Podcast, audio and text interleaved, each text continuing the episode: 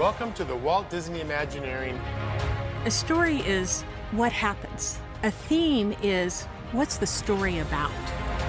Imagineering is the blending of creative imagination with technical know-how. As long as there is imagination left in the world, Disneyland will never be complete. We have more exciting tools, use our imagination, and On your journey through Imagineering, if you could go anywhere, where would you go? Bonjour à tous et bienvenue dans ce tout premier épisode d'Imagination Street. J'espère que vous êtes tous prêts pour notre tout premier réel épisode. Forcément, je suis de nouveau pas tout seul, je suis à nouveau accompagné de Louise, Sam et de monsieur le doyen Jérémy. Alors, est-ce que tout le monde va bien? Oui Bonjour, Bonjour. à tous, Euh, oui ça va bien. Bonjour. Ou bonsoir, en fonction de quand vous nous écoutez évidemment. Exactement, on pense à tout le monde ici. Euh, allez, on va faire les, euh, petits mots de, début. Donc on s'excuse à nouveau, il risque d'y avoir des quelques petits bafouillages et ce genre de choses, mais bon, ça reste notre tout premier euh, vrai épisode, on va dire. Mais euh, vous inquiétez pas, on va faire de notre mieux pour s'améliorer. Avant de lancer les hostilités, je vous conseille d'aller peut-être sur la page Instagram de Main Actu ou directement sur le site internet parce qu'on va mettre pas mal d'images qui euh, pourront illustrer euh, tout, ce dont on va parler euh, aujourd'hui. Donc, à mon avis, ça serait pas, mal pour vous et ça sera peut-être plus simple à suivre avec ça. Mais vous pouvez tout à fait l'écouter dans la voiture sans regarder, pas besoin. mais ce sera peut-être plus facile pour vous. Bon, allez, c'est parti. Qui nous fait le, programme pour ce premier épisode? Bon, bah, je vais le faire, hein, si vous voulez. Euh, donc, en 1, on va faire d'abord une partie news, hein, où il y aura quatre petites news qu'on va détailler ensemble. Euh, en 2, on fera donc le focus du jour. Et aujourd'hui, tada, le sujet, c'est l'attraction Pirates des Caraïbes. Ouh. Et en... Oui, une attraction, l'attraction préférée de personne qu'on connaît ici dans la communauté MSA. euh, vous voyez pas du tout de qui je parle. hein. Non, inconnu. Peut-être. Non. Et en dernier, ce sera euh, les stories. Donc, c'est nos coups de cœur, coups de gueule, euh, anecdotes euh, récentes sur le parc ou, ou d'autres. Voilà, qu'on détaillera. Et voilà, mais quel beau programme en tout cas. Ah ben, je propose d'enchaîner tout de suite euh, avec la news. Allez, c'est parti. Je suis un pirate et un des meilleurs. Des pires, je veux dire. Drink up me. Plutôt stupide pour un pirate de laisser autant d'or caché ici et dans tous les coins. Quelques mécréants pourraient être tentés de le voler, non? Alors, comment va se passer cette petite rubrique? Ça va être très simple. Chacun d'entre nous a sélectionné une news liée à Imagineering ou, ou euh, Parc Disney ou un imaginaire. Ça, on verra un petit peu. Et euh, ce qu'on va faire, c'est qu'on va rapidement euh, débriefer dessus. Donc, on va commencer tout de suite avec la première news. Et donc, c'est Jérémy qui va nous en parler tout de suite. Oui, donc cette première news, euh, c'est euh, en fait, je ne sais pas si vous vous souvenez, mais il y a euh, plus ou moins trois mois de ça, il y a une petite vidéo qui est apparue sur les internets euh, où on voit en fait une raie, hein, euh, qui donc raie de Star Wars. Ray Skywalker. Parce que ça pourrait, c'est ouais, ça, Ray Skywalker. Ouh là là, le spoil. Ouh, Oh, attention, pardon, tout le monde l'a vu maintenant quand même. Ouais, bah, pas plutôt Ray Palpatine. Ouh. Euh, Ah, bah, le- là, le, le débat est ouvert, mais je crois que c'est pas. oui, c'est Un ça, débat à- faire sur Il était sujet. Voilà. C'est ça. Donc, on, c'est une, en fait, c'était une vidéo euh, comment, en lien avec les parcs, hein, où en fait on voit Ray qui se retourne et où elle déploie un sabre laser, on, on dirait vraiment un, un vrai, un vrai sabre laser. Incroyable. Et euh, ouais, qui était déjà incroyable, ça a duré quelques secondes. Hein, euh, et euh, ouais, c'était fou. Et alors, ici, dernièrement, il y a eu une nouvelle vidéo, euh, là, plus en lien avec les Imagineers euh, globalement, où on voit un peu leurs dernières avancées au niveau robotique et ainsi de suite. Et c'est quoi, genre 4-5 secondes, on voit de nouveau sur un atelier un Imagineer qui déploie de nouveau le sabre laser et on voit un peu plus le détail du sabre. Alors, je sais pas ce que vous en avez pensé, mais moi, ça me hype de fou. En plus, en tant Ouais, que l'effet fan de Star Wars vraiment, euh, à euh, mort. ouais, l'effet est vraiment bluffant, je trouve. euh. on a vraiment l'impression que c'est un vrai. On n'est pas sur le. J'ai Ouais. l'impression que la technologie, c'est un peu ce qu'on a à Disneyland Paris. Donc, euh, vous voyez les sabres ré- rétractables, euh, là, qu'on doit euh, secouer la main pour que le bazar se détende. Ouais. euh. Et là, j'ai vraiment l'impression que ça utilise ça, mais version. euh, version. euh, allez, future, si je puis dire. 2 point- ouais, 2.0 quoi parce qu'on dirait qu'il y a de l'éclairage qui est intégré en fait au système C'est ça. Euh, et alors du coup ça masque un peu ces différents morceaux de de plastique euh, que- qui se déploient euh, comment sur les, les- je vais dire les, les vieilles les vieilles versions euh, un peu cheap là, pour, les, pour les enfants et puis euh, moi ce qui m'a ce qui m'a choqué c'est qu'en fait le, le manche en fait donc du, du sabre laser la garde et ainsi de suite elle est très grosse par rapport au diamètre manifestement de, de la lumière Hmm. donc, euh, on voit bien qu'ils ont essayé d'intégrer tout, mais de toute façon, ils n'ont Ouais. pas le choix, dans le, Dans le manche. Dans le manche, avec donc la lumière, euh, euh, le son, euh, et puis tous les différents morceaux de, du sable qui, qui doivent se déployer. Quoi. Et est-ce que tu as une idée de comment, il, comment ça fonctionne? Parce que ça, ça, forcément, ils ne l'ont pas dit, mais euh, même en regardant, je sais Non, pas si toi, bah tu as essayé d'imaginer Bah ouais. comment est-ce que ça pouvait fonctionner. euh. Bah, il y a un système de moteur ou de, je sais Ouais. pas, de Moi, projection. enfin, ouais, vas-y. Ouais, je m'étais dit peut-être. euh, tu- tu vois que la lame, au final, est une sorte de plastique assez souple et euh, avec un jet d'air à l'intérieur, à l'intérieur pour que le- la Mhm. lame se déplie euh, Comme les en néons. temps record. Mais Mhm. ça me semble. Ouais, un peu. Ouais. Oui, c'est. Enfin, néon est vraiment. euh, aller euh, faire gonfler un ballon, en fait, comme si le, le sabre était un ballon et qui se, se déroule et se gonfle à ce niveau-là, quoi. Hmm, ça serait pas Mhm. bête. hein. Ouais, ouais, Parce que ça. moi j'avais vu Ouais, euh, ouais. une vidéo, donc euh, pas d'Imagineering, mais de gars qui avaient euh, essayé de recréer des sabres laser. Je, je suppose que toi, Jérémy, tu l'as déjà vu. Et c'était vraiment à base de, Mhm. de gaz, etc. Et ça balançait de la chaleur Ouais, à ouais. fond, mais ça, ça tranchait vraiment. C'était un vrai sabre laser. hein. Donc pour le Bah, en- coup. en, fait, ça ressemble à une, ouais, ça, res- ça ressemblait à une découpeuse au plasma. en fait. exactement, ouais. Et en fonction de ce qu'ils mettaient Ouais, dedans, tu c'est ce que je me la disais couleur. aussi, bien sûr. Mhm, mhm. Mais moi, j'utilise déjà une technique au boulot euh, qui ressemble un peu à un sabre laser. Euh, euh, c'est en fait une, une polisseuse à flamme. Et en fait, quand j'ai une petite flamme bleue vraiment qui, qui sort, et puis j'ai une grande flamme qui entoure cette flamme bleue. Et en fait, euh, voilà, ça, ressemblait un peu à ça, mais en beaucoup, celui euh, qu'on voyait en grand, ça ressemblait à ça. en Ouais, fait. ouais. Et je me souviens qu'ils mettaient différents métaux et en fonction de la poussière de métal qu'ils mettaient dedans, ça faisait différentes couleurs. Donc ils avaient du Mhm. orange, du violet. Ouais, c'est ça, C'était quand même. Mais, mais bon, on se doute bien que dans les parcs, bien sûr, ce ne sera pas faisable d'avoir un Non. sabre laser Et, qui euh, peut découper les gens réellement. ça, Ça me semble un peu. Oui, parce que là, euh, il coupait du métal. hein. Ouais, c'est ça. On voyait qu'il qu'il dé- qu'il découpait La- la une feuille question- de métal comme ça. euh. La question que je me posais en revoyant ça, c'est est-ce que vous pensez que ça va, qu'ils vont l'utiliser, euh, enfin qu'ils vont les vendre, donc euh, comme euh, merchandise dans le parc, ou est-ce que ça va vraiment être juste pour les personnages, avoir un, bah, une, une, une raie euh, qui, qui garde son sabre laser et qui peut l'allumer à n'importe quel moment Pour moi, ce sera pour les persos. Parce que. Ouais, pour moi euh, aussi. Parce que c'est une technologie qui, je pense, coûtera beaucoup trop cher à commercialiser euh, pour l'instant. Et que je pense qu'ils vont prendre l'exclusivité.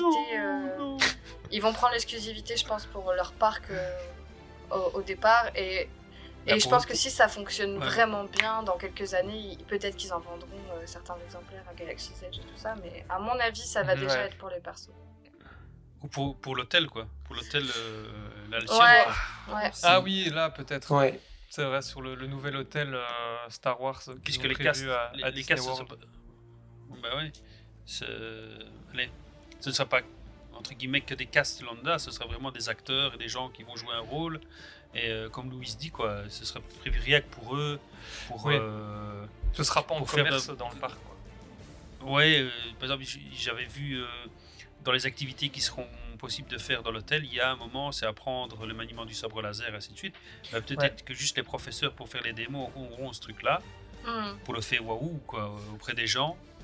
Et Waouh. euh, voilà, euh, après, tu prendras des faux pour euh, faire ton entraînement. Oui, puis je, Ouais, ça. pense à ça aussi, mais euh, ils ont quand même créé déjà pour Galax- Galaxy's Edge euh, tout un, un processus de création de sabres laser qui n'ont rien à voir avec cela pour euh, le coup, où les gens peuvent aller créer leur propre sabre laser. Je sais pas si vous l'avez déjà vu. Ouais. Oui. Et, euh, Ouais, ouais, et, bah et oui. ça m'étonnerait qu'ils mettent à la trappe euh, tout ce truc euh, qui est clairement une expérience à part aussi euh, dans, le, dans le Galaxy's Edge. Euh, Ça Mhm. m'étonnerait qu'ils le mettent à la trappe pour la sortie de nouveaux sabres directement. euh, Parce que business, business is business, hein, je crois que c'est 150 dollars le sabre laser, enfin l'expérience complète. euh. Donc, Ouais. euh, Ouais, bah, peut-être que ce sera. euh, allez, à terme, ça va évoluer et que bah, il y a- après, ils arriveront sur ce. Enfin, à la vente aussi, mais que pour commencer, ouais, ce sera ouais, exclusivement au cast et au, et au personnage. Bref, Bah je voilà, propose de, passer euh, Ouais. à la news sui- suivante, comme ça on Ouais. avance. Et ben, euh, Ouais. c'est Sam qui va nous en parler un peu plus, je crois, de, de celle-là. Alors oui, donc effectivement, la Walt Disney Company euh, euh, va bouger des Imagineers euh, en Floride. Euh, et ce sera donc dans pas très longtemps. C'est ça. Et de ce que j'avais vu, euh, donc en fait, ils déplacent pas que euh, Imagineering, mais ils déplacent vraiment toute, euh, toute la division euh, Parks Experience and Mhm. Products. D'accord. Et donc dans cette, euh, dans cette division, on a tous les, Ouais. tout le, enfin, une grosse partie des Imagineers qui passent de Californie Mhm. à- pour rejoindre ceux qui étaient déjà en Floride. quoi. Mm. Ouais. Mais c'est euh, comment? Allez, euh, ils vont avoir des nouveaux bâtiments ainsi de suite. hein. Je crois que le, bâtiment historique reste quand même là. Il y a quand même des Imagineers qui vont rester là en partie. En Californie Mais euh, le gros en Californie là. euh, Non, il me semble justement que le bâtiment allait être détruit et que ou, ou remplacé. Ouais. Enfin, pas détruit, mais je pense qu'il euh, ça allait être une autre affectation, quoi. Mais je suis pas sûr qu'il reste à la Walt Disney Company. Mais je préfère pas m'avancer parce que j'ai lu, j'avais lu quelque chose là-dessus, mais je Mm. m'en souviens plus exactement. Euh, Enfin, tout- en tout cas, c'est assez logique comme euh, on vit au niveau logistique ainsi de suite. Ça doit être plus facile pour eux aussi euh, de Oui, centraliser tout là-bas. euh. Ouais, c'est vrai. Ah, parce que les... Et ça doit, j'imagine, Voilà. faciliter aussi les imaginaires à, à travailler ensemble et à se partager toutes Ouais. les informations et toutes leurs techniques. Oui, euh, parce que j'allais dire, euh, faire des allers-retours en avion à chaque fois qu'ils ont un nouveau projet euh, à l'autre bout de- du parc, euh, enfin dans un autre parc. Enfin, je veux dire, ça peut se faire euh, de temps en temps pour, euh, pour voir les lieux, etc. Mais je pense que pour travailler dans la globalité, euh, s'ils doivent prendre une semaine sur deux un avion pour, euh, pour bosser dans un autre parc, Ouais. ça- enfin, je pense qu'à long terme, ça doit être compliqué. Quoi. Oui. Ouais, exactement. Bah ouais. Et donc voilà ça. pour la, la deuxième petite news. Pour soi, c'était une, une plus simple, on va dire, une plus, Ouais. euh, plus légère. Euh, Il y en a une autre qui arrive maintenant que Jérémy Rémy va nous raconter, qui est aussi un, peu, petit, un petit peu plus légère et on va dire pas moins intéressante, mais qui nous touche peut-être un peu moins. Vas-y Jérémy. Ouais, donc euh, là, qui est en plus euh, une news assez joyeuse, puisque donc les Imagineers ont reçu un prix. Euh, donc, c'est les, donc, Walt Disney Imagineers ont reçu la récompense de la part du Fast Company du Best Workplace for Innovation, euh, Innovator, pardon, euh, 2021. Donc, du euh, meilleur lieu de travail pour les innovateurs, les inventeurs, et ainsi de suite. Euh, ça veut dire que donc, la, la compagnie euh, est reconnue pour favoriser bah, la culture de l'innovation auprès de ses employés et euh, les encourage à découvrir, explorer, inventer. euh, voilà, ce qui est le cœur du métier évidemment des, des Imagineers. Quoi. Ouais, c'est ça. C'est vraiment le, le- Ils sont récompensés parce qu'ils font de mieux, j'ai l'impression, euh, au final. Bah ouais. ouais, ouais. Ouais, C'était une, ré- une récompense qui n'étonne personne. quoi. Non, clairement. bah non, oui, quand j'ai vu la news, moi, je me suis dit tout de suite, euh, bah ouais, c'est logique. Ouais, C'est logique. Ouais, c'est vrai que la Walt Disney Imagineering, euh, franchement, euh, je pense qu'il ne doit pas y avoir euh, un meilleur lieu de travail, euh, clairement, pour, euh, pour innover. quoi. T'as budget illimité, Ouais. euh, tu dit vas-y, euh, fais Groot, ok, je fais Groot. Enfin, c'est. je- Quand, je pense que quand t'es ingénieur, ça doit être fou, quoi. C'est ça, et puis tu as tellement de, de métiers qui travaillent là. Donc imaginons quelqu'un, allez, un- par exemple, pour mon cas, un architecte qui se dit Oh, mais j'aimerais tel effet sur mon bâtiment. Ben, il a juste à aller euh, peut-être à quelques portes et il va trouver un ingénieur qui va lui dire Ah, mais tout. Ou un, quelqu'un qui s'y connaît en robotique ou n'importe quoi, en effets spéciaux, et il va dire Ah, ben tiens, ça, on pourrait faire ça comme ça. Et donc il doit y avoir vraiment un échange entre tous qui doit être vachement, euh, vachement intéressant et, et qui favorise toute, Ouais. cette, euh, toutes ces niveaux- innovations. Mhm. Ouais, maintenant, moi, ce que je me disais, c'est que, oui, pour le moment, manifestement, je suppose que le prix n'est pas donné à un moment T par rapport à une période ici très courte, c'est que ça remonte déjà, il y a eu euh, avoir enquête, et ainsi de suite, euh, euh, donc ça a dû remonter à l'époque de Bob Iger, et on sait bien que selon les présidents, voilà, les Imagineers, ça n'a pas toujours été euh, euh, bien vu, ainsi de suite. Donc, qu'est-ce que ça va être euh, avec l'ami Bob, euh, Bob le bricoleur On verra. quoi. Bob l'éponge. C'est ça, surtout quand on voit que justement la moitié euh, enfin que de nombreux employés sont, euh, sont re- re- enfin, déménagent pour aller en Floride, sont euh, déplacés, à voir comment ça va se passer euh, tout ce monde à, à ce niveau-là. Quoi. Ouais, Et donc ça c'était pour bien. la troisième news. Et alors on va finir sur, sur une, dernière, une dernière que j'ai vue un petit peu moins tournée. Je l'avais juste vue sur, euh, sur Instagram. Je crois que la- c'était euh, Disney, Walt Disney Imagineering qui l'avait directement partagé, je crois. Mm. Et donc euh, bah, je laisse euh, Sam nous expliquer tout ça. Donc alors aussi, euh, on a Disney ou WDI euh, qui développe un exosquelette donc pour euh, emmener dans les parcs tous les personnages d'assez grande taille. Donc ce serait apparemment en premier temps Hulk qui pourrait être amené à, à arriver sur les parcs pour euh, rencontrer les guests. C'est vrai, euh, on, on vous mettra le lien dans le, je pense sur le site internet comme ça vous pourrez aller voir euh, de vous-même et voir un peu à quoi ça ressemble. Super Mais cool cette c'est- C'est vidéo. impressionnant. euh, Ouais, Ça donne envie Ouais. de bosser chez eux encore une fois. hein. C'est. vraiment. on a l'impression de voir un Yeti. Ouais. Je sais pas ce qu'ils font avec leurs grandes mains et tout là, mais euh, ça a l'air super fun. Justement, ce que j'allais dire, à part Hulk, vous pensez qu'il pourrait le mettre avec quel personnage euh, Disney? Thanos. Ah oui, oui. Ah, Thanos ouais. serait. Oh, ce serait, oh, ce serait incroyable Ah, ce serait d'avoir ouf. Thanos sur, le, sur les parcs. Mais en soi, je pense que c'est faisable hein, parce que regarde. Universal, ils ont, ils ont les Transformers et tout, donc pense que c'est faisable. Maintenant, je pense que là où ils veulent aller plus loin, c'est dans la fluidité des mouvements et, et du visage et tout, je pense, euh, avoir quelque chose de vraiment plus naturel parce que en soi, Transformers, c'est des robots, donc c'est assez simple à, à faire en sorte de dire, bon, euh, ok, il bouge pas beaucoup, mais bon, c'est, on excuse, c'est un robot, quoi. Mm. Mais là, c'est sûr que si t'as euh, Sully devant toi euh, qui bouge pas, euh, c'est sûr que c'est un peu plus flippant, quoi. Bah, ça se voit d'ailleurs avec. euh, Puis on voit un moment aussi. Dans, là, c'était pas sur la vidéo, c'était dans des photos que j'ai vues où on voit donc le processus euh, qu'ils ont utilisé pour euh, faire euh, le- donc, pas la partie squelette en elle-même qu'on voit sur la vidéo, mais plus euh, bah, les, les muscles ainsi de suite. Ils ont Ok. utilisé de la pression 3D, la pression 3D avec euh, sous forme de allez, allez, nid d'abeille, hein, et euh, donc on voit que grâce à ça, ils ont pu donner vraiment la forme des muscles et tout. Enfin, c'était super impressionnant. Et euh, on, moi, ce que je me disais, c'est qu'il faut aussi, vu la grosseur du, de ces muscles, enfin, qui vont être liés avec l'exosquelette, et ainsi de suite, il faut que ce soit léger. Donc, ils vont sûrement travailler. euh, donc, on voit que c'est alvéolé donc, pour former le, ça forme des lignes d'abeilles pour la partie muscle. Mais à l'intérieur, c'est ça qui est bien avec le, le système d'impression 3D, c'est qu'on peut aussi euh, travailler une structure interne. Euh, je ne sais pas si vous voyez bien ce que je veux dire, c'est qu'à l'intérieur même de la structure qui est imprimée, on peut, ça pas obligé que ce soit plein, quoi. Comme ça, Ouais, ça réduit encore le poids, le poids, mais c'est tout aussi rigide et euh, voilà, il y a moyen de faire quelque chose de super léger, mais qui a une belle forme et tout. C'est ça, et en voilà, plus, ça réduit ça la, matière, dingue, dingue, donc forcément. Oui, c'est- vrai que- euh, tout. La technologie des imprimantes 3D, ça leur permet de faire tellement de choses, je pense, euh, maintenant, et euh, surtout euh, dans un temps record par rapport à avant. quoi. Avant, on devait sculpter, etc. Alors que là, une fois Oui, que le ça, modèle euh, gabarit et le modèle 3D est fait, ils peuvent le refaire à l'infini. Mm. Donc c'est vraiment, je pense, la- la- les bonnes technologies qui vont permettre d'avancer dans ce sens-là. Ouais, et euh, un truc qui moi, enfin je sais pas vous, c'est- un truc qui m'a paru bizarre, c'est qu'on voit donc il y en a un qui est sur manifestement des échasses, enfin sur une autre partie du exosquelette pour les jambes, et puis tu avais un autre gars avec juste les bras. Et je me suis dit à un moment, Ouais. mais comment est-ce qu'ils vont assembler ça? Ils vont se mettre l'un sur l'autre? Ils vont. Ou peut-être Ça sur un chat. bizarre ou- quoi. Ou sur un chat ou une autre structure, ou enfin je sais pas.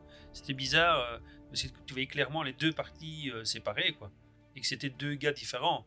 Mais comment réussir à en faire que un pour avoir le personnage complet quoi tu vois? Ouais, c'est vrai. Et c'est là tout l'art des imaginaires. on- c'est- ça. Et Ah en oui, tout cas, c'est on ça. voit que, que, ça, que ça bouge de leur côté, puisqu'en quelques mois, on a quand même pas mal de nouveautés. Mhm. On a eu deux vidéos, enfin une de cette vidéo-ci, plus encore une autre. euh, euh, allez, avec le, un peu tout ce qu'ils ont fait. Il y a eu la, ouais, le Baby Groot, j'allais en parler. Ouais. Il y a aussi eu euh, un peu la révélation de l'hôtel Star Wars à Disney World, où ils ont montré des photos et ils ont filmé à l'intérieur, et ça a l'air aussi incroyable, Mm. vraiment hyper euh, Mhm. qualitatif. Donc on voit que ça bouge, et Ouais. donc euh, je suis sûr que d'ici là, on va encore avoir de quoi vous, vous fournir en petites news euh, Oh oui. sur les Imagineers. Ah. C'est sûr. clairement. Et donc voilà, c'est c'est sur cette petite, euh,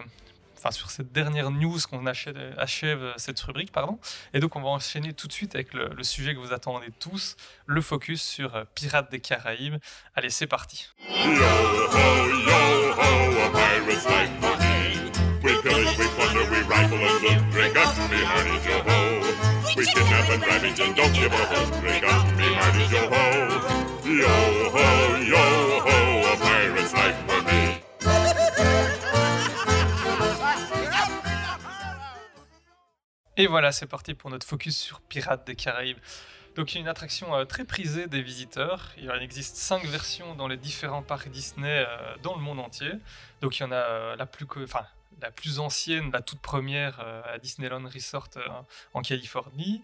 Il y en a après eu une au Magic Kingdom de Floride, et puis ensuite, ensuite pardon, à Tokyo Disneyland. Puis enfin à Disneyland Paris, et pour terminer, la toute dernière en date à Shanghai Disneyland. Donc on va rapidement euh, résumer l'histoire euh, de la création euh, de la toute première en Californie, mais on va pas trop s'attarder sur le sujet puisque vraiment l'objectif de ce focus ça va être d'arriver, de parcourir toutes les différentes versions pour enfin arriver à la version de Shanghai qui est la dernière, la plus aboutie technologiquement parlant je pense, et on va parler de l'artistique aussi, et justement on va essayer d'avoir un débat sur cette dernière qui va quand même changer vachement par rapport à l'essence euh, de base des attractions de Pirates des Caraïbes. Yes. Et c'est qui va nous parler de tout ça pour commencer Moi Allez, va- je pense qu'on va. Allez, vas-y, Louise, tu peux y aller. Choisis-moi, moi Alors, euh, tout commence du coup dans les années 60, où Walt veut agrandir Disneyland. Il pense alors qu'un land sur la Nouvelle-Orléans, Nou- Nouvelle-Orléans Square serait parfait pour agrandir le parc. Mais il veut créer une attraction appelée The Sieve Market, euh, où en gros ce serait un marché aux voleurs. Et, euh, donc il pense d'abord à un- ce qu'on appelle un walkthrough, avec mon très bon accent anglais. Oh, quel accent Walkthrough, euh, qui est donc un parcours scénique où on marche en gros, donc vous prenez l'attraction à pied quoi. Euh, mais euh, les Imagineers et Walt ont dû s'arrêter de bosser sur le projet pour travailler sur l'expo universelle en 64-65, donc 1964. Ouais, la fameuse expo. Il n'y a pas de, La fameuse expo. De... Non, c'est pas des, des, des 97, etc. Donc ça va. Je dois pas traduire. T'inquiète, on s'oc- T'inquiète, on s'occupe de la traduction nouvelle. Donc, euh, du coup, euh, il décide après ça de changer son concept et de s'inspirer plutôt. Donc, après, du coup, l'expo universelle, hein, parce qu'on était là-dessus à la base, euh, ils reviennent sur l'attraction et ils se disent en fait, on va changer de concept et on va s'inspirer plutôt d'une célèbre attraction qu'on a fait il y a pas si longtemps que ça, qui s'appelle It's a Small World. À savoir, C'est ça, et qu'ils ont fait justement dans l'expo universelle. euh. tout à fait qu'ils ont présenté à cette expo. ça. Ouais, c'est Ouais. ça.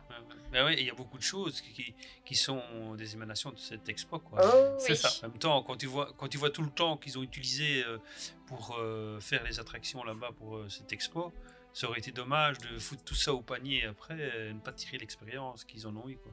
Exactement. Et du coup, ils reprennent le concept de Small World, donc comme on disait, où ils avaient déjà eu l'expérience du coup euh, juste avant, et ils décident d'en faire une attraction avec une musique entraînante, tout comme Small World, des audio animatroniques, et bien évidemment, des bateaux Des bateaux Des bateaux ça se prête bien au thème. Hein. Le seul truc, c'est que bah, euh, on finit par se dire que les voleurs, euh, finalement, euh, peut-être qu'on peut faire mieux, et les voleurs sont remplacés par des pirates. Et oui, la vie d'un pirate à bord d'une savate. Et ils développent alors un univers totalement original, inspiré de la piraterie de l'époque. Les Imagineers créent et ajoutent des tonnes de détails tellement qu'ils ont peur qu'il y en ait trop et que les visiteurs ils puissent même pas tout voir du premier coup. Mais Walt, lui, c'est le contraire. Lui, euh, lui oh, quoi Euh, Ils vont devoir le refaire, mais moi, ça me va, mais complètement. Vous voyez, déjà à l'époque, c'était rendement business, quoi. Tu, euh, on s'y croirait. Walt, il, il découvre ça et il se dit, mais c'est parfait. On, on va faire en sorte que ce problème nous tourne à notre avantage et qu'en fait, le fait qu'on ait trop de détails fasse que les gens aient envie de venir refaire l'attraction plusieurs fois. Et de là, de là est né euh, Pirates des Caraïbes, quoi, tout simplement. C'est ça, et c'est vraiment ça, c'est la, je trouve, une marque de fabrique Disney d'avoir euh, des attractions avec tellement de détails qu'on pourrait les refaire 40 fois, euh, on s'en lasse pas. Tout à fait. Ben oui, euh, ben oui. il y en a beaucoup. Enfin, moi, je viens de faire encore Il n'y a pas tellement longtemps. Et chaque fois, je découvre un nouveau truc que j'avais pas vu, quoi. Alors que je l'ai fait, quoi Je crois bien une centaine de Ah fois, ouais. quoi. C'est- dingue. Il y a tellement de Ouais, non, détails. euh, il y a tellement de détails, Bah, tu peux prendre pas deux tout voir bah, en la- une fois. C'est ça, la tour de la terreur, c'est pareil. Il y a tellement de détails euh, que tu peux, même juste dans la file d'attente, tu peux la refaire, ça te dérange moins. Mm. Euh, comme autre exemple, on a ben, de nouveau là, une très bonne attraction, là, les tapis volants d'Aladin, aussi euh, multitude de détails euh, partout, assez fou. euh, Un storytelling euh, digne des plus grands. couper le souffle. La blague. La, la petite Le- blague de le Jérôme. running gag tapis volant. Bon, alors on va faire quand même un petit tour euh, rapidement des, des imaginaires, donc des personnalités qui ont travaillé sur l'attraction. En premier, et excusez-moi si j'écorche son nom, on a X Atencio, ou Atencio, ou de son vrai nom Francis Xavier Atencio, qui a écrit notamment le script de l'attraction. Euh, de base, en fait, euh, il était euh, animateur sur des films Disney comme Mary Poppins et Pinocchio. Et ensuite, il a travaillé sur quelques éléments liés au parc, comme certains costumes qu'on qu'on pouvait voir sur la parade de Noël de Disneyland à l'époque, donc des rennes, des pantins en bois, etc. Euh, et en fait, Walt, euh, il a décidé de le transformer, de le transférer, pas de le transformer parce que là, ce serait un peu, un peu fort, euh, le pauvre. Donc, il a été transféré à Wed Enterprise en 1965 et il est d'abord associé avec Claude Coates pour réaliser un diorama sur la préhistoire pour le Railroad. Donc pour ceux qui voient le Railroad, c'est le train hein, clairement qui fait chouchou autour de Disney. Et euh, dans ce petit train, on peut voir un, un diorama du coup euh, sur euh, la préhistoire qui a été donc euh, fait euh, par ce- cet homme-là euh, aussi, avec Mark Davis du coup, dont on vous reparlera aussi. Euh, et euh, du coup, euh, non, et ensuite il s'est associé à Mark Davis pour euh, s'occuper du script de Pirates des Caraïbes. Voilà. Et ils ont fait une autre petit Mhm. ils ont fait une autre attraction euh, à deux. Enfin, ils en ont fait d'autres, mais une autre très connue euh, de Disneyland euh, en Californie qu'ils ont réalisé à deux.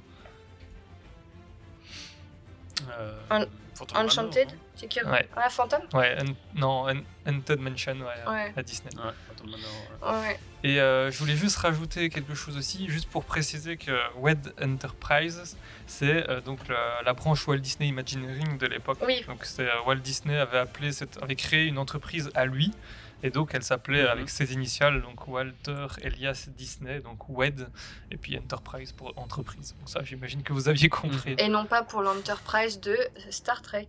Allez, suivant. Donc, euh, ce cher monsieur, hein, euh, Francis Xavier Atencio, euh, il, il ignorait tout de l'univers des pirates, donc il va se documenter pendant des longues semaines, il va revisionner l'île au trésor, euh, un grand film Disney également, enfin grand, je sais pas si c'est le terme, Mhm. mais en tout cas un grand film de l'époque, et il conçoit finalement une, Un classique. un classique, voilà, de l'époque. Et il conçoit finalement une première scène dans laquelle il y a les flibustiers au cours du piège d'une ville dans les Caraïbes et il décide de mettre euh, aux enchères des femmes qui sont capturées. Alors bien sûr ça parle à tout le monde hein, cette scène, euh, enfin en tout cas euh, euh, aux fans de DLP, enfin de Disneyland Paris qui, qui viennent régulièrement ou même ceux qui sont venus qu'une seule fois, la, la scène de la vente aux enchères, bien sûr ça parle énormément. Euh, il va Et en plus, on la, cette scène-là, on la retrouve dans quasiment tous les, toutes les attractions. Il y a juste à Shanghai où on, on l'a pas, je pense. Mais sinon, elle est dans toutes. Shanghai le mauvais élève. C'est ce qu'on va voir plus tard. On va, on va, on va voir. Vous le saurez à la fin de l'épisode. Comme dirait Jérémy, wait and see. Voilà. Donc il va montrer son travail à Walt et Walt il va être totalement conquis et il va proposer euh, euh, pas Walt hein, mais du coup euh, Francis euh, de d'ajouter une chanson. Imaginez, euh, enfin il s'imaginait déjà confier cette tâche au frère Sherman, mais contre qui ont fait euh, Small World et euh, tout à fait. qui ont écrit Small World et quasiment toutes les musiques de Disney. Euh, je c'est sais juste plus deux, trois quel petites musiques, film. quoi. C'est pas Mary Poppins Oui, Mary Poppins. Oui, oui, Mary Poppins. Mais on vous, on vous conseille. euh, C'est des légendes. Si vous voulez en apprendre plus d'ailleurs, euh, petite pub euh, euh, euh, à propos des frères Sherman, on vous conseille d'aller écouter le dernier épisode d'Il était un plus qui est sorti euh, donc euh, vendredi si je dis pas de bêtises. Euh, qui est dédié aux frères Sherman. Voilà. Donc, euh, contre toute attente, euh, Disney écarte cette option. Hein, donc, les Sherman, euh, bye bye. Et il va demander à, il va demander à directement d'écrire lui-même les paroles. Et sans, et ce gars-là, il avait aucune formation musicale. Hein, et donc, il va se rapprocher d'un directeur musical qui s'appelle George Brun ou Bruns, avec lesquels il signe le tube Yo-Ho, A Pirate's Life for Me, avec mon magnifique accent. Et il va assister du coup aux séances d'enregistrement euh, et il va s'amuser même à, à- au passage à prêter sa voix à l'un des pirates de l'attraction. Euh, Si vous voyez euh, lequel, c'est celui qui est assis sur le rebord d'un pont et qui offre six bouteilles de rhum contre l'une des séduisantes femmes mises en vente. À l'époque, puisque maintenant je crois qu'elles sont plus mises en vente. si je dis pas, pas. de bêtises. Et euh, juste, Et juste pour situer rapidement aussi, euh, Georges Brun, il avait travaillé avec Disney sur euh, euh, la série Davy Crockett aux États-Unis et sur euh, Mm. Zorro aussi. Comme ça, en plus de faire, euh, de travailler sur euh, sur Yoho. Yo-ho Yo. Ah, et quelle musique Mais justement, on vous l'a mis juste avant en, en jingle, donc comme ça au moins vous avez pu l'apprécier un petit peu. Mais euh, je sais pas vous, mais moi elle me transporte à chaque fois. Totalement. Dès que j'entends cette musique, c'est c'est l'attraction pour moi euh, complètement en- Ouais. dans le truc quoi. Des fois je fais le ménage puis j'écoute ma petite radio Disney puis là yo-ho ah bah yo-ho allez c'est parti. Mais mais pas le yo-ho des Moi, je pirates princesses hein, le yo-ho. Qui était très bien Ouais, aussi, ma foi. j'ai- excellent, ouais. Ouais, ouais, Puis alors pour la petite anecdote euh, petite anecdote euh, coupée euh, au montage ou peut-être pas. Euh. Allez, maman. Allez, Vas-y, c'est moi. Euh, on fait Halloween avec mon conjoint euh, tous les ans hyper thématisé et une année on a fait Pirates des Caraïbes et en fait on, on faisait visiter les gens bon tout ça c'était avant le Covid hein, mais on faisait visiter la maison aux gens et on avait fait sur le thème Pirates des Caraïbes et en fait pour que les gens puissent venir visiter on mettait cette musique là en fond enfin tout le loop en fait de l'attraction et du coup cette musique euh, le loop je le connais par cœur et je pourrais le réciter je pense euh, sans faute, euh, parce que je l'ai entendu des milliers de fois, on faisait des soirées portes ouvertes, etc. Donc voilà, petite anecdote. Et elle est toujours aussi bien, ça m'empêche pas de toujours l'écouter, malgré l'avoir écouté des milliers de fois. Bon allez, on passe quand même euh, à la seconde personne, hein, parce qu'il n'y a pas été tout seul, ce célèbre Attention. Attention. Euh, Il y a eu également Claude Coates, donc on- dont je vous ai déjà parlé juste avant, euh, qui s'est occupé euh, notamment des décors de l'attraction. Lui, il a commencé en tant qu'animateur à Disney dans la section décors. Il, a, Ah, Ah bah. oui, Tu m'étonnes. il a travaillé. Logique. Ça aide. Ça aide. Il a travaillé, bah oui, ça aide pour travailler sur une décor d'attraction. Donc il a travaillé notamment sur les décors de Blanche-Neige, Pinocchio, Fantasia, Dumbo, Cendrillon, euh, Peter Pan, La Belle et le Clochard, enfin tous les grands classiques hein, de cette Rien période-là. que ça. Rien que ça, Ouais, pas, ouais, des broutilles, quoi, enfin, vraiment. euh. Et donc en 55, qui est le 1955, il intègre WED, donc Walter Elias Disney Enterprise, et il commence euh, par peindre les décors de Mr. Todd's Wild Ride. Il avait déjà réalisé les décors du film Le Crapaud et le Maître d'école, si vous connaissez ce film. Mhm. Et en fait, euh, bah, aux États-Unis, euh, ils avaient l'attraction Mr. Wild Ride. D'ailleurs, je pense qu'ils l'ont toujours euh, en Californie, à Anaheim. Semble. Mais je crois qu'ils avaient eu dans l'optique de la changer. Alors, je sais plus si elle y est toujours. Mais normalement, oui. Donc, ils avaient. euh, nous, on a un restaurant, hein, voilà, où on fait des très bons fish and chips. Et ben, eux, ils ont une attraction, voilà, les, les États-Unis. quand il est ouvert, quoi. Quand il est ouvert. Ah, ah, ça, je peux pas vous dire. Il est fermé tout le temps. D'accord. Tout le temps. hein. Ok. Donc ensuite, il a travaillé sur plusieurs attractions, donc Space Station X1 à Tomorrowland, Submarine Voyage, Carousel of Progress et It's a Small World, où il va s'occuper des peintures. Et après, il va s'attaquer bien sûr à, à Pirates of the Caribbean, où il présente aux téléspectateurs des décors de l'attraction dans l'émission Disneyland 10 Anniversary. Et oui, parce que j'ai un accent exceptionnel. Bon, ouais, justement, avec Disney qui présentait, qui a aussi travaillé, euh, c'est une des Ouais. dernières attractions sur laquelle euh, il a travaillé de son vivant. Euh, Pirates, C'est la dernière, même. Ouais. C'est la dernière. Ah, il, a, il, il avait Ouais, ouais. travaillé un peu sur les débuts de, Fan- euh, de Haunted Mansion, mais euh, vraiment, il a pas. Mais aussi, ouais, mais tout avait été abandonné à cause de l'expo aussi. hein. Je- Je pense, ouais, et je pense aussi qu'il avait quand même juste, même eu le temps de quasiment l'avoir fini, euh, Pirates. Je me, souviens d'une photo de lui dans les bateaux, euh, dans l'attraction, donc. Hum, Mais je pense qu'elle n'était pas encore achevée, mais elle était pas loin. Mhm. Ouais, je ne sais plus ça. Et donc, euh, ce cher euh, Claude a également euh, travaillé sur l'ouverture de Disney World, Epcot et Tokyo Disneyland, et travaillé sur de nombreuses attractions, enfin sur certaines attractions, bien sûr, de ces différents resorts. Rien que ça, hein, le gars, Disney World, Ouais, Epcot. c'est un grand euh, monsieur. euh, Non, c'est une légende. Voilà. hein, C'est une légende. C'est- des Imagineers, hein. pour moi, en tant que, en tant qu'artiste, c'est un, ouais, c'est clairement un, un modèle, quoi. C'est, c'est, C'est ça, et il a vraiment travaillé sur, ouais, sur tout ce qui est décor. Et, euh, ce curriculum vitae, quoi. Enfin, Disney World, euh, Vraiment. vraiment, enfin, le gars. bon, bref. Ensuite, on a eu du coup euh, Blaine Gibson, qui a sculpté euh, énormément de différents personnages au sein de l'entreprise Disney. Et notamment aux côtés de Mark Davis, il va concevoir euh, en outre les corsaires de Pirates des Caraïbes.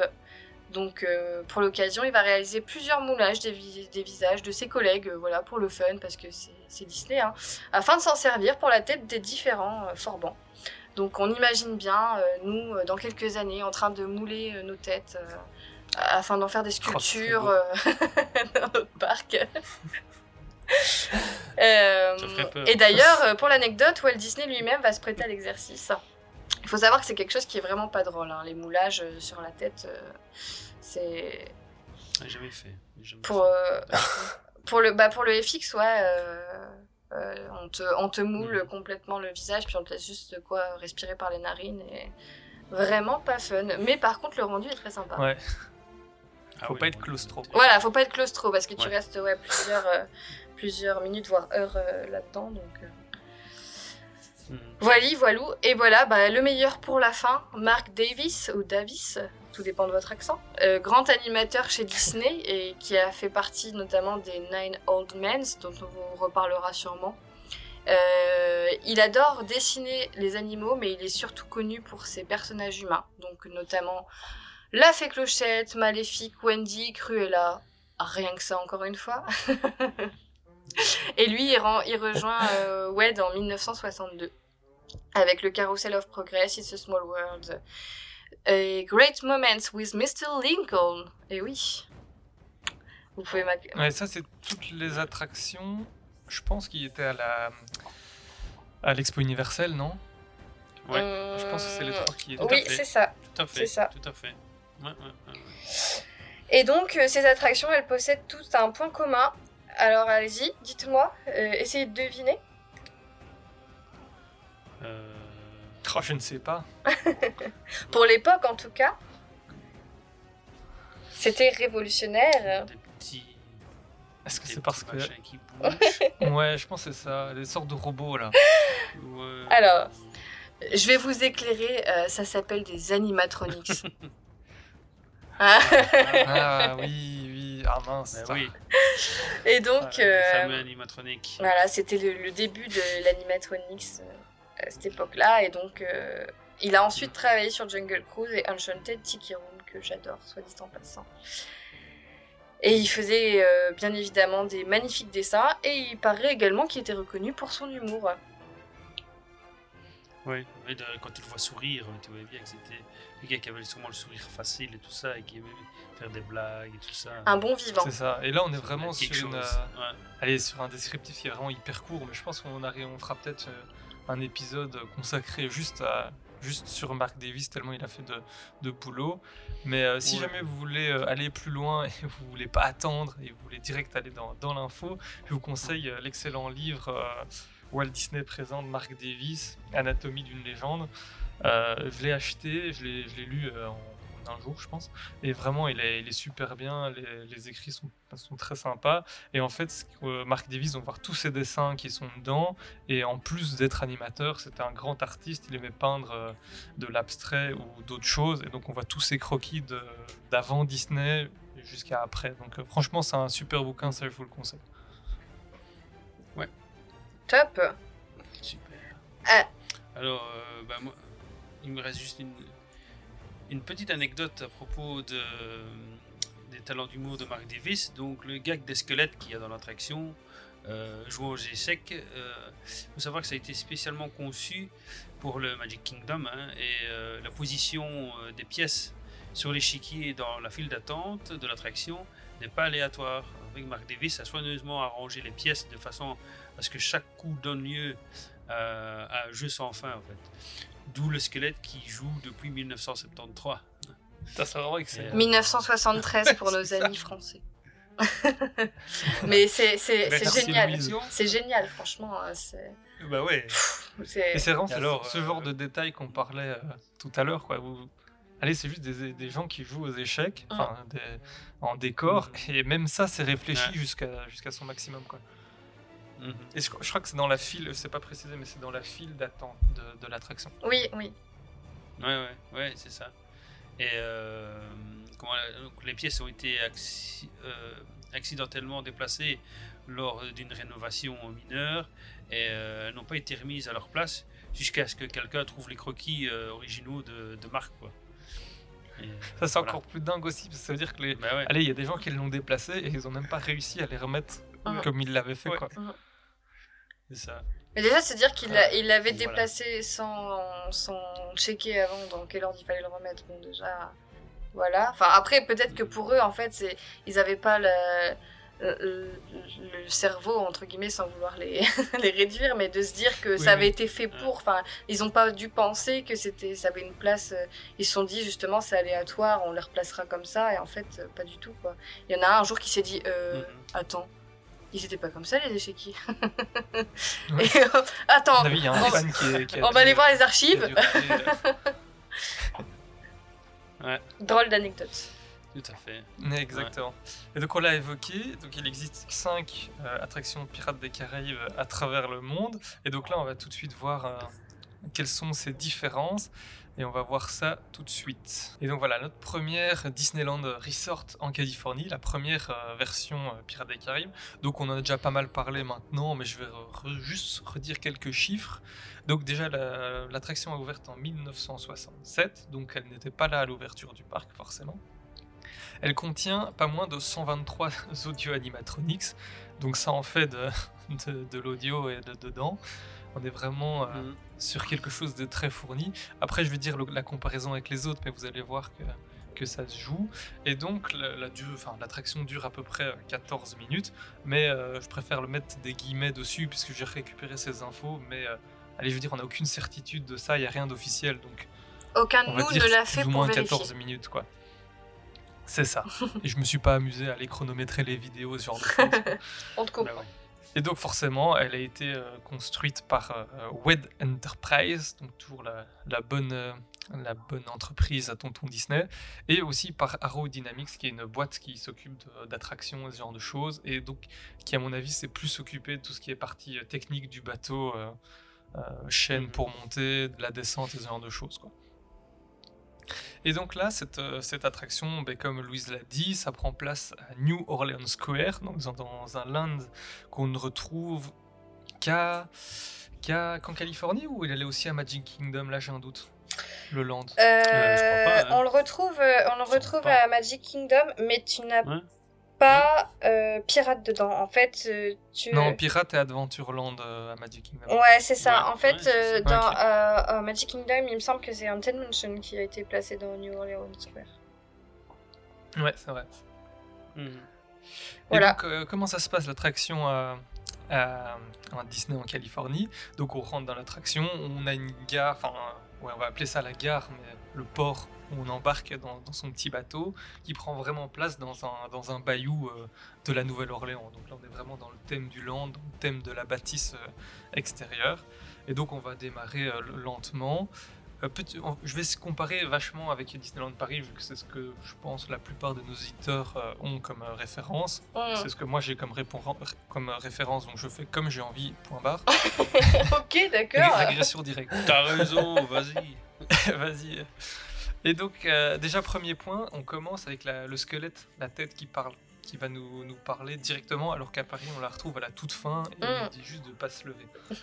Ce que les gens ne font quand même pas. Parce qu'en Europe, nous ne sommes point. pas disciplinés. yes. Ouais, mais après, là, ils ont mis la tête juste avant la première drop, donc la première euh, chute, la première descente. Mhm. Et donc, je pense que c'est aussi pour prévenir euh, Ouais. Pierre, reste assis et euh, fais pas le con de Johnny, reste assis et tout se passera bien. Oui, parce qu'à l'époque, c'était quand même aussi. Enfin, je pense hein, qu'il fallait prévenir qu'il y avait des descentes dans une attraction d'un coup. euh, que C'est ça. je pense qu'à l'époque, euh, ça se faisait pas autant que maintenant. On a tous un peu l'habitude de faire des attractions à sensation. C'est ça. Et puis euh, dans, dans Pirates, le- dans le bateau, on n'a pas de ceinture ni rien, on est juste assis. Donc euh, c'est vrai que n'importe qui pourrait se lever à ce moment-là. C'est vrai qu'à tout moment, on peut plonger, quoi, si on a envie de se faire un petit pic. Si l'eau est bonne, pourquoi pas. Et donc juste après cette première descente, on arrive dans une sorte de, de grotte bleue, enfin avec une ambiance très bleue, la lumière de ce fond-là, un peu comme euh, à Disneyland Paris quand nous on arrive après la deuxième descente. Mhm. Après la deuxième drop, on arrive dans une zone assez sombre, Avant très, calme, avec des bruits de tonnerre. C'est ça. Euh, Euh, Non, N'importe quoi. Avant, avant Barbossa. oui. On voit qu'elle a bossé le sujet. hein. Nul. Zéro. Renvoyé. Nul. Allez, c'était bien. Bon, ben salut Louise, on la reverra peut-être au prochain épisode, mais ce n'est pas sûr. si, quand même. Allez, le maillon faible. mettez, mettez en commentaire si vous voulez qu'elle reste ou pas. Arrêtez, ils vont m'expulser. Oh, quelle horreur. Mais non, on ne fera jamais ça. Et euh, allez, j'enchaîne, j'enchaîne Ouais, sur ces belles paroles. Ensuite, Ouais. on a euh, des premiers, on voit les tout premiers squelettes de l'attraction qui sont euh, euh, sur le côté sur une plage. Et puis, on arrive à un effet qu'on n'a pas à Paris et que je trouve très très cool. On a un squelette qui navigue, enfin qui est sur une carcasse de bateau et en pleine tempête. Et en fait, à l'arrière, on a toute une série d'effets. euh, je pense qu'ils ont mis, et maintenant c'est avec un écran ou un projecteur, avec des effets de pluie et tout ça, les éclairs qui retentissent. Et je le trouve. Et on a l'impression de sentir le vent. euh, déjà juste en vidéo, j'avais l'impression de le sentir, donc j'imagine sur place c'est encore plus. On a vraiment l'impression d'être au cœur d'une tempête. D'accord. Donc c'est vraiment un effet euh, assez cool, je trouve. Donc euh, dommage, on l'a pas eu à, à Paris. On n'a rien qui ressemble. Si on a un peu un tonnerre à Barbossa. Bon, Oui. après on a Barbossa, eux ne Ouais. l'ont pas, donc on va pas faire la fine bouche là-dessus. Et puis là on enchaîne, donc on voit c'est vraiment un, un ordre totalement différent par rapport à, à Disneyland Paris. Ah, chez quoi, nous, déjà. ouais. Ce qu'on constate, c'est que déjà, on Ouais. commence par la- le côté caverne. Par la euh, fin. Enfin, on va dire. Ouais. C'est ça, parce qu'après, juste après, on enchaîne avec les squelettes qui sont au bar, qui euh, à Paris est une des toutes dernières scènes du, euh, de Complètement. l'attraction. Ouais. Bah, qui, qui est la dernière d'ailleurs, hein, avant le pirate euh, qui parle. C'est ça, ouais, c'est vrai. Ouais. Et après, on retrouve, après cette scène-là, on a le capitaine qui est dans son lit et qui dort. Qui, euh, est-ce qu'on l'a à Paris celle-là? Oh, Je mélange tout maintenant. Oui, oui, il est en face de Euh. Jack. euh, anciennement, euh, c'était un Ah oui, c'est squelette. ça, Il est juste ça. en face de Jack. La cabine du capitaine. Sur la gauche. Ouais, ouais, ouais. C'est ça. Et juste après, donc nous, on a les deux qui sont combinés. Donc si on regarde à droite, on a Jack, sinon c'est le capitaine dans son lit. Et eux, après la scène du, du capitaine, ils ont la scène du trésor euh, avec euh, Jack dedans. Je pense. J'ai un gros doute là, donc j'ai pas envie de dire de bêtises. Je sais plus si dans le trésor euh, il y a Jack ou pas. Mhm. Mais bref, je ne pense pas au final. Non, je pense pas. Mais j'enchaîne, je pense pas non plus. Et après, on a la fumée, la fumée que nous on a sur le lift où on- maintenant ils ont mis des projections de, de Dave Jones. Oui, alors le de, lift, euh, pour, euh, pour ceux qui, qui savent pas, c'est euh, l'arrivée, en gros, euh, le- la montée qu'on a euh, à Disneyland Paris. C'est ça. euh, euh, avant d'arriver dans, dans la prison, etc. J'informe au cas Avec où, la parce musique, que des euh, fois, ça peut être un La peu, musique euh, très angoissante. Bah, D'ailleurs, on vous la mettra en, en jingle juste après, comme ça vous verrez ce que c'est. Moi j'adore cette musique, euh, soit dit en passant. Les morts ne racontent pas d'histoire. Oh voilà. Quel acting Cette merveilleuse imitation de Jérémy. On adore. C'est avant tout de l'entertainment chez nous aussi. Exactement. C'est du- oh là, l'acteur. Mais justement, euh, j'avais oublié de le préciser, mais euh, toute l'équipe de d'Imagination Street, on vise l'Oscar. Donc Tout nous, à on est là pour ça, on est pour euh, le talent, tout est, tout est misé là-dessus. Si et les, che- et chevilles, bien message- sûr, qui gonflent. hein. Du tout, du tout. Et donc on a cette fumée que nous on a dans le lift, mais eux ils l'ont mise là. Mais juste après, on a quand même la scène des- de, de la bataille du bateau contre le fort. Mhm. Donc ça, allez, on va dire que ça commence à ressembler un peu à ce que nous on a à partir de ce moment-là. Ouais, après vous la imaginez fumée. vous êtes à Paris, Mhm. c'est ça, vous avez fait la petite chute et vous arrivez en plein milieu du champ de bataille, euh, enfin du champ naval de bataille. Enfin, à peu près, hein, parce que terme, chez nous, on, on a le, le lift avec la fumée, etc. Et ensuite, on passe euh, dans la prison quand même. euh, Puis, Oui, c'est vrai, Ouais. vrai, j'avais oublié. puis après, on descend. Donc c'est pas tout à fait. Et j'ai pas été depuis deux ans, mais je m'en souviens. C'est- Et moi j'y ai été il y a allez, un mois et j'ai déjà oublié. Et, euh, et ensuite, on a vraiment les parties qui qu'on reprend dans quasiment tous les Pirates des Caraïbes à part Shanghai. Donc la scène du puits, donc on a le maire de la ville qui est trempé dans le puits pour lui faire avouer. On a la scène des, des enchères. Puis on a la course poursuite où on a le, un pirate qui, euh, qui tape sur le. Non, c'est une dame qui su- poursuit un pirate avec son, avec son balai. Oui. Et, euh, et l'inverse aussi.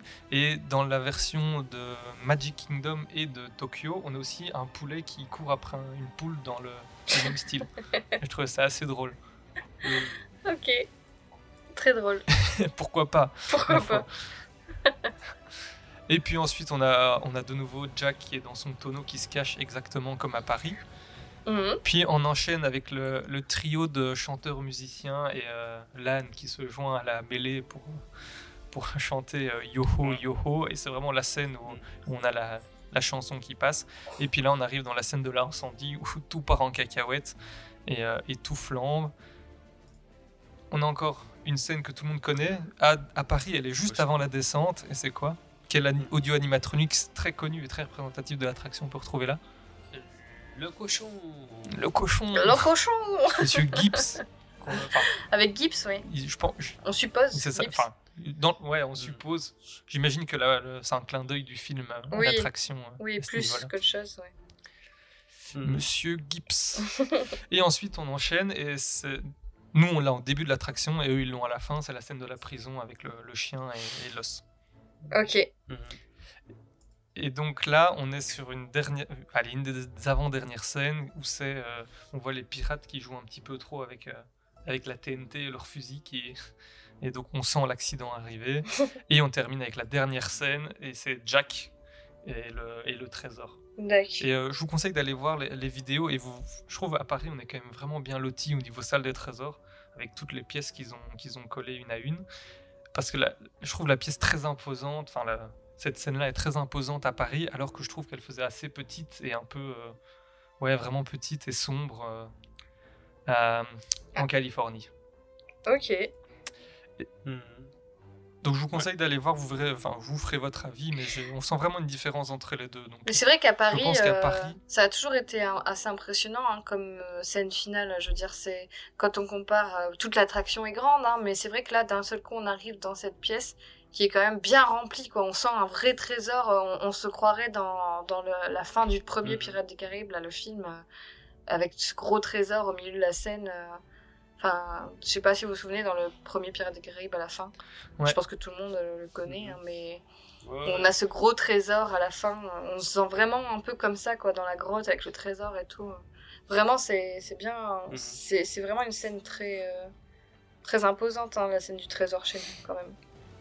C'est ça. Et en plus, eux, ce qu'ils ont fait en Californie, c'est qu'ils ont après placé le, le lift, donc la montée euh, avec les chaînes, pour remonter le bateau au même niveau. Ok. Et euh, donc ça, eux, ils le placent à la fin de l'attraction. Après, je trouve ça un peu dommage, parce que c'est vraiment, tu te dis, ah ben, c'est bon, l'attraction, elle est déjà finie, quoi. Ouais. Et, euh, tu remontes un peu fin- déçu. Tu remontes en mode oh pendant 5 minutes. C'est ça. Après, l'attraction est peut-être tellement bien que ça, c'est vraiment pour chipoter, quoi. Oui. Et, euh, et voilà, et à la fin, ce qui est marrant aussi, c'est que quand euh, on est dans le bateau, on voit l'extérieur pour euh, revenir dans la, la gare euh, de débarquement. D'accord. Donc on a vraiment, on voit la file d'attente donne sur les bateaux à cet endroit-là. D'accord. Et on a un dernier petit, petit animatronique de perroquet. Et voilà pour euh, Disneyland Resort Eh en ben. Californie. Ça en un beau fait. programme. Un je beau encha- programme. Enfin, je pourrais, mais je vais pas enchaîner avec le. Allez, la, la diffé- Enfin, le- je vais pas refaire euh, tout le, le principe pour les autres attractions, mais je vais juste vous, vous parler des grosses différences qu'il y a entre elles. Oui. Donc pour Magic Kingdom, qui est la deuxième, donc elle, on a 125 audio animatronics, donc on en a deux de plus par rapport à, à Disneyland Resort. Sachant Et que elle- 2 de plus, ça en- peut être 2 lucioles. C'est ça, c'est ça. Parce que ça, compte dedans.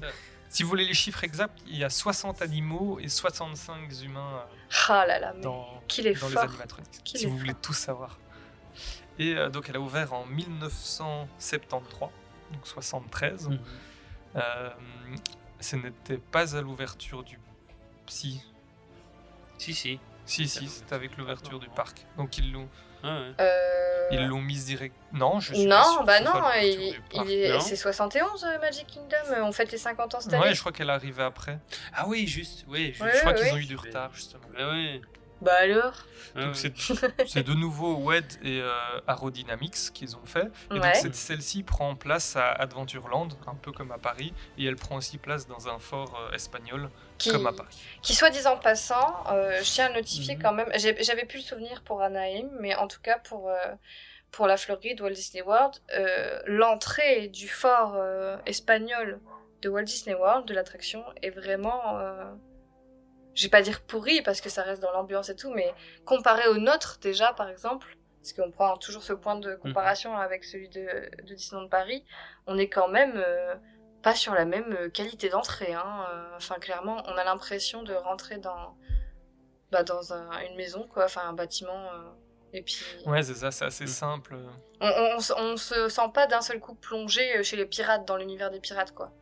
Que à Paris, quand on arrive vers Pirates des Caraïbes, on a cette grande voile euh, bien significative, bien sûr, hein, mais euh, on a vraiment tout ce côté fort, euh, enfin, euh, ouais, jungle, Caraïbes, tropiques, euh, que on n'a pas là-bas, quoi. Là, on a l'impression d'être en Espagne, de rentrer dans le resto, manger des tapas, et puis Mhm. c'est pas du tout pareil l'entrée. Et donc, on... en plus, Magic Kingdom a, enfin, euh, a quasiment pas de, de- de grosses différences avec, euh, avec celui de, Californie. La seule grosse différence, c'est qu'il n'y a qu'une descente et pas deux. Ça, c'est vraiment le, gros point, mais sinon, c'est quasiment la même chose. Allez, forcément, il y a deux, trois petits détails. Donc, il y a les, poulets qui se coupent l'un après l'autre, que, je disais tout à l'heure, mais euh, il n'y a pas grand chose. Donc, j'enchaîne tout de suite avec, euh, Tokyo Disneyland, où c'est la même chose aussi. C'est quasiment la même que, euh, qu'en Californie, donc il n'y a quasiment pas de, différence. Il n'y a qu'une qu'une drop, donc une descente aussi. Mais elle, elle est arrivée directement avec l'ouverture du parc. Donc c'est la première quand ils ont construit euh, Tokyo Disneyland, c'était sûr, ils la voulaient euh, dedans, donc c'était en 83. Et elle, elle contient 123 animatroniques, donc comme Disneyland, euh, Disneyland Resort en Californie. Donc on sent vraiment que c'est c'est Copier-coller. la même chose. quoi. Ouais. Oui, ils voulaient. Je pense, ouais. de toute façon, Tokyo Disneyland, euh, ils ont pris un peu de, de Walt Disney World, un peu de Disneyland Californie, puis hop, ils ont bien checké tout ça avec un bon shaker, puis ils ont fait hop, étalé sur la table, ouais. et puis C'est ça, Hop. ils ont fait leur marché. Ouais, voilà, c'est ça. Alors, on prend ça, on prend ça. Parfait, Tokyo Disneyland. Un petit peu de ça aussi, s'il te plaît. Ils nous ont volé notre recette. Pirate. Pirate. Ah bah, Maudit bien pirate. trouvé. Maudit Bien pirate. trouvé. Mais du coup, euh, juste. petite euh, référence à, Ouais. à Tipiak. Tipiak. Alors, on fait pas, de- bien sûr, nous ne sommes pas sponsorisés par euh, Tipiak, hein, même si Par on, contre, on si adore la Tipiak veut m'envoyer et m'appeler, moi je. Ah, j'imagine Le truc bien. improbable, sponsorisé par Tipiak. Tu me diras, ils sont bien sponsorisés par Vache Kiri à Disneyland Paris. Alors, euh, C'est vrai. Le Babybel Gate. alors juste pour info, pour nos chers euh, auditeurs, euh, les drops, hein, comme l'expliquait euh, Jérôme, c'est c'est les chutes. hein. On parle de first drop, euh, enfin il y a une drop, etc. Les drops, c'est des chutes Les- dans les l'attraction. Les, euh, les mini splash. C'est ça. Voilà, c'est ça. Et donc, euh, j'en étais. Ah oui, à Tokyo. Tokyo. Et donc là, ça prend aussi place à Adventureland, mais on reprend l'idée de base avec une maison euh, style quartier français euh, à la Nouvelle-Orléans. Donc on reprend l'architecture extérieure de, euh, de Californie. quoi. Mhm. Mhm. Et puis après, la suivante, c'est laquelle? Euh, c'est la nôtre. C'est Paris. Exactement. En quelle année? Euh, 82, je crois. Exactement. En 92. pour En nos amis, 92. euh, Belges. Non, 92, euh, évidemment. Exactement. Avec euh, 116 animatronics, donc on s'est quand même fait un petit peu flouer. hein. On a perdu, Ah ouais, euh, j'avoue, ouais. on a perdu Ouais. 7 dans le lot. euh.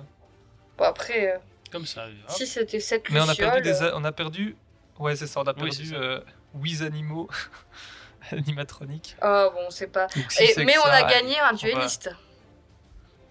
C'est ça. Ah. Ça, c'est vrai que Ouais. euh, On va en par parler. rapport à- aux autres, on a gagné un dueliste. On a Barbossa qui est quand même euh, assez incroyable aussi.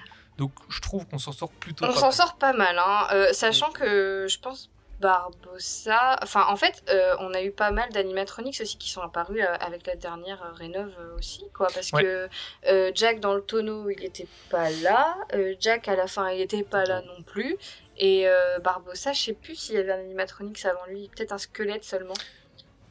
Il y avait un pas squelette. aussi, Mais- c'était pas aussi détaillé que ça au niveau de ses mouvements. Mais c'était, est-ce que c'était pas justement comme les autres parcs C'était le. Le squelette, je crois, dans la tempête. Qui euh, conduisait. Ouais. dans la tempête. Qui, avec une barre à roue Ouais, il me semble, ouais. Ouais, c'est ça. Je crois que c'était ça. Je pense Donc en fait, on, on en a même gagné. On en a même gagné au moins 3 depuis la rénov, quoi. Ouais.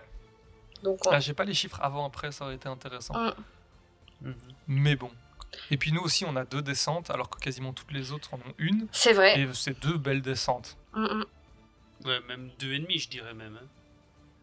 Parce que au- en haut du lift, y a une mini descente. Ouais. euh, Si tu les- comptes ça, euh, Ah, ça c'est j'ai juste les- entendu des gens crier là. Non. Il y a des gens qui Non. criaient. ah si, si, si, si, si. Alors euh, ouais, ok. Pour moi, c'est c'est les la mêmes prochaine personnes. fois, euh, la prochaine fois, je le ferai.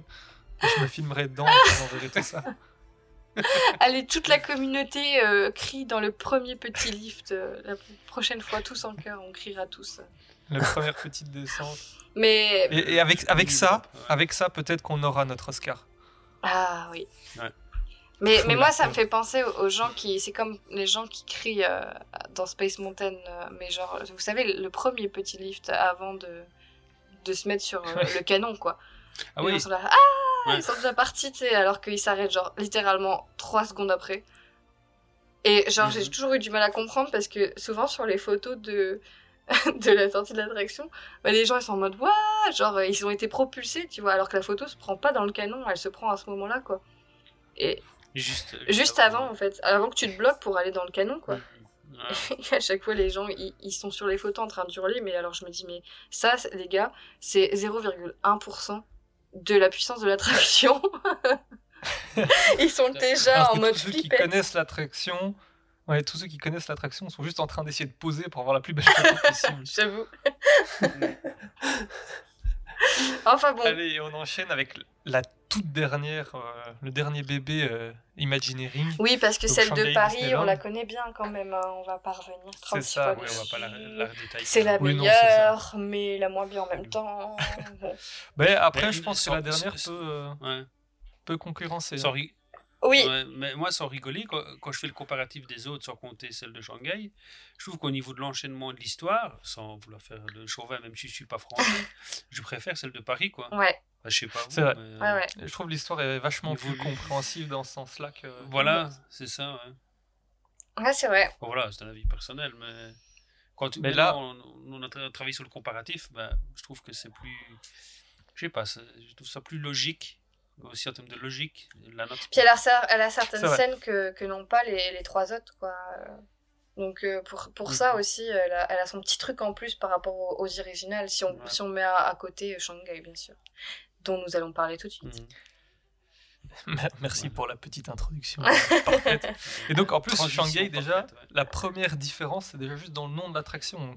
Elle ne s'appelle juste plus euh, Pirates euh, of the Caribbean, mais c'est euh, Mhm. Pirates of the Caribbean Battle for the Sunken Treasure. Avec l'accent euh, anglais, euh, yeah. yeah, you know what I mean. Et donc, elle ouvre en, en 2016 avec le parc, là, donc tout, tout le package compris. Elle est, attention, là, les chiffres peuvent secouer. Elle contient pas moins de 9 animatroniques. donc là, on a une légère différence.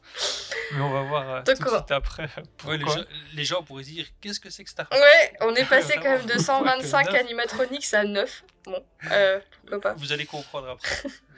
Et donc là, euh, donc c'est de nouveau Walt Disney Imagineering qui a bossé sur, le, sur la construction, mais ils ont aussi fait appel à Sansei Technologies, qui est une euh, entreprise japonaise et qui a par exemple réalisé et aidé à la construire euh, Buzz, Buzz l'éclair à, à Paris, l'attraction. Donc ils sont vraiment spécialisés dans le ride system, je pense, Mm. dans tout ce qui est mécanique de, de véhicules, Mhm. Si je veux essayer de traduire tout ça. quoi. ouais. Et ensuite, on a euh, aussi euh, Indus- Industrial Light and Magic, donc ILM, ILM. Que euh, j'imagine Jérémy connaît très bien. Ah non. C'est- quoi? Ils ont pas fait des machins avec occupée cues et tout ça? Ouais, c'est ça. Elle s'est occupée de tous les effets visuels. Et donc, pour ceux qui ne connaissent pas ILM, c'est euh, l'entreprise fondée par George Lucas et qui s'occupe de tous les effets visuels euh, de plein de films. Effets spéciaux, quoi. C'est ça. Donc, Mm. tous les Indiana effets Jones, des Star Wars, Indiana, tous les films de George Lucas, enfin Lucasfilm, c'est cette Mm. société qui est là. Et encore, à taper sur internet, vous verrez la liste. C'est juste affolant, quoi. Et donc voilà, euh, voilà pour Shanghai. Ben, euh, Louise, tu vas nous expliquer un petit peu plus l'histoire et euh, où ça prend place? Bien sûr. Alors ça prend place à Disneyland Shanghai, du coup, forcément. Shanghai Disneyland. Euh, en fait, durant la conception du parc de Shanghai, les Imagineers, ils abandonnent déjà le concept de Frontierland. Allez, les cow-boys, on n'en veut pas. Déjà, je pense en grande partie parce que ça n'attire pas spécialement le public chinois. Euh, tout ce côté cowboy, etc. Donc ils décident de partir sur autre chose et ils optent pour Treasure Cove. Et c'est dans ce land donc que va prendre place l'attraction Pirates des Caraïbes. Donc qu'est-ce que c'est euh, l'histoire de Treasure Cove? Parce qu'ils n'ont pas fait le travail à moitié, hein, ils ont quand même fait une histoire autour de ça. Euh, Ce que les imaginaires ils ont voulu nous raconter, c'est que Treasure Cove, ça a été fondé en 1690 par un noble espagnol nommé, attention, 1690. Attention, il s'appelle Don Diego Sevilla Portillo. Et il est à l'origine de la construction del Teatro Fandango. Et oui, Ça, c'est le théâtre qu'on trouve aussi dans le Land où il y a un, un show euh, de cascade euh, sur le thème de Pirates des Caraïbes avec Jack Sparrow et, et tout le, tout le tintouin. voilà. Donc Treasure Cove, qui est donc le land euh, à Shanghai, euh, est tombé sous le joug des Britanniques et de sa Royal Navy et ils, ils nommèrent le fort de la ville Fort Snowbish. Alors pourquoi Snowbish Euh, Est-ce qu'il y a un côté snob hein. euh, on, on vous l'expliquera peut-être un jour. Peut-être que qui sait si on interview les imaginaires qui ont travaillé sur ce land, on croise les doigts. Donc il y a sûrement une- il y a sûrement une, une logique. il y a une- ouais. Donc au fil du temps, euh, leur emprise sur la ville, donc les Britanniques, hein, leur emprise sur la ville, euh, leur a échappé quand Jack Sparrow saccage la ville et la transforme en paradis de pirates. Ah, ça fait rêver, hein. franchement ça fait rêver.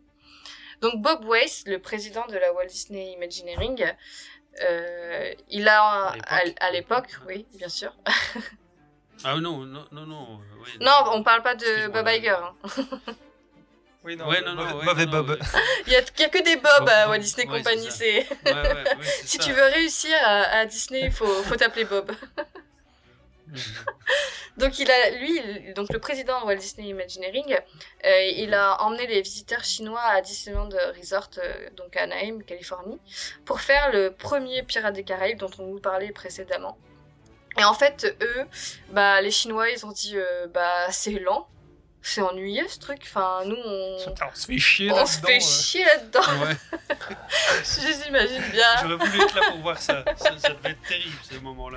Déjà que- Vraiment, le- de Bob que- Donc, ils, ils ont dit Ouais, Bob, ça. il devait pas faire le fier à ce moment-là. Ouais, je pense que Bob Weiss, il devait être bon, d'accord. Vous voyez, euh, em- Ouais. emoji crispé. crispé. Donc, euh, ils, ils voulaient être sur un galion, en fait, les Chinois. Ils voulaient pas regarder la bataille comme ça de loin. Ils voulaient être vraiment à, à bord du truc. Ils voulaient être dans l'immersion, quoi. Et d'ailleurs, euh, si vous voulez aller regarder les concept art que je pense on mettra euh, en, en lien euh, de, de l'épisode, ils sont vraiment magnifiques, pour le coup, vraiment. Et l'attraction, du coup, on n'est pas du tout sur la, même base que les, les anciennes attractions pirates, enfin les premières, les originales, et celles qui ont suivi, puisque en fait, bah, si vous ne le saviez pas, l'attraction Pirates des Caraïbes a inspiré le film. C'est-à-dire qu'ils ont fait l'attraction Pirates des Caraïbes, et après, euh, dans les années 2000, ils ont dit euh, Allez, on va faire un film Pirates des Caraïbes basé sur l'attraction, un peu comme ils viennent de faire avec Jungle Cruise. Euh, sauf que là, pour Shanghai, ils se sont dit Vas-y, maintenant qu'on est là, qu'on a les films, on va pas s'emmerder, on va reprendre les films et on va les mettre dans l'attraction. on va faire l'inverse. Donc l'attraction se base sur les films de Pirates des Caraïbes qui sont sortis ces dernières années, donc avec Jack Sparrow, Davy Jones, en personnages principaux notamment. Mais attention, l'attraction, c'est pas une Reddit du film pour autant. C'est-à-dire qu'ils se sont largement inspirés euh, des personnages de base, euh, euh, donc euh, en prenant Jack Sparrow, Davy Jones, euh, on, on va en reparler, je pense, mais les Le sirènes. décor. Voilà, Un mais peu comme Star Tour. Le décor, le personnage. Quoi. Voilà. Donc ils ont repris euh, ces trois PO et tous les personnages, mais on revit pas euh, juste le, le film. C'est pas du copie-colle Ouais, euh, de, de- du film, quoi. C'est vraiment, euh, on Mm. a une, une toute nouvelle histoire qui vient s'accompagner, quoi. Et donc là, C'est on ça. embarque dans Pirates of the Caribbean à Shanghai. Et qu'est-ce qu'on y trouve? Le nom complet, c'est quoi? Jérôme. Eh ben, je vais vous le dire. Ah ah. Donc déjà, on embarque et directement, on- l'audio, on est vraiment directement sur les musiques du film. Donc Mm. on n'a plus le, le yo-ho, ce genre de choses, on va très peu le retrouver dans l'attraction. Ils ont vraiment tout misé sur Mhm. le film, et principalement le 2, vu qu'on a euh, David Jones. Quoi. Donc là, on embarque. Le meilleur, de toute façon, C'est c'est le ça. meilleur.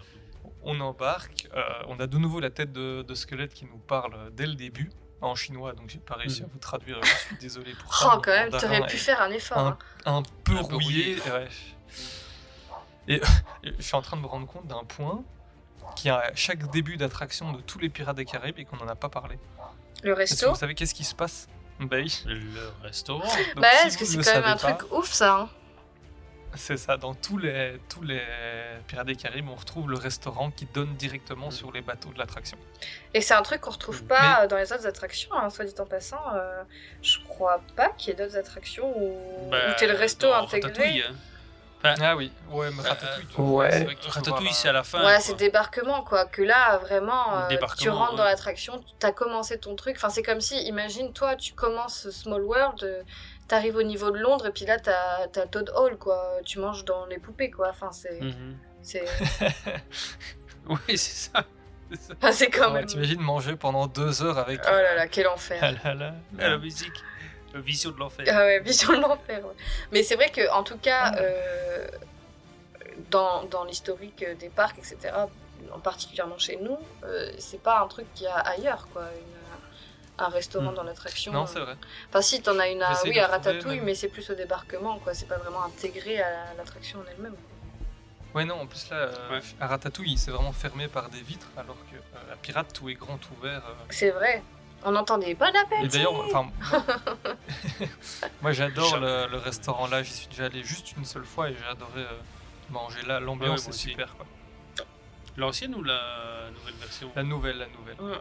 Ah ouais, pas le Blue Lagoon. Non. Non, le Captain Jack's, le restaurant des pirates.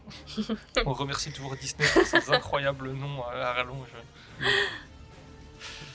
Et donc voilà, donc on, on Resto. commence, on passe par le, le resto, le point bouffe, et euh, donc il là prend place vraiment dans une sorte de fort. Et ensuite, on enchaîne avec euh, la scène de la prison qui est un peu euh, remaniée. Et après, on arrive à une, sc- enfin, un effet et une scène que j'ai juste j'ai halluciné quand j'ai vu ça. On retrouve un squelette qui est en train de euh, commande, enfin qui euh, navigue, donc qui est sur son bateau, qui tient son, c'est pas le volant, c'est un autre nom. Le gouvernail. m'éclaire, euh, le... Le gouvernail, Ouais, merci. le gouvernail, ouais. Donc il tient le, le gouvernail, et donc on voit squelette, c'est de nouveau tempête, etc. Et puis d'un coup, on voit déjà un éclair et on voit une poussière euh, dorée qui arrive et qui englobe le, le squelette.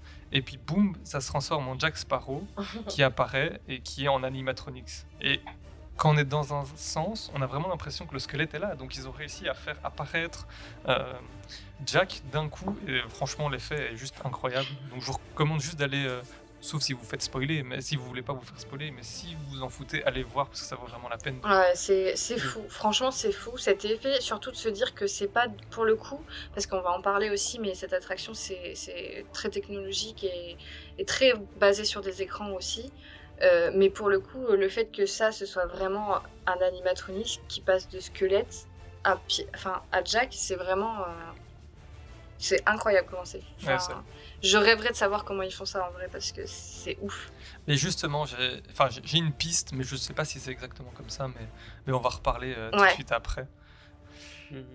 On enchaîne et deuxième grosse différence dans cette attraction, c'est euh, l'arrivée des écrans. Mm. Il y en a beaucoup qui sont contre. Là, on va pouvoir en Mm. parler aussi. Ouais. Et donc, on va arriver et on a un écran, mais géant. Donc, c'est euh, le- l'écran de Ratatouille, il est minuscule comparé à celui-là. Et donc, on a vraiment cet écran gigantesque qui va jusque dans l'eau. Donc, on a l'eau du qui va vraiment contre. Et le, ballot se- le bateau pardon, se balade euh, devant. Et puis, on a des scènes avec des énormes bateaux. Puis, à un moment, on arrive sous l'eau.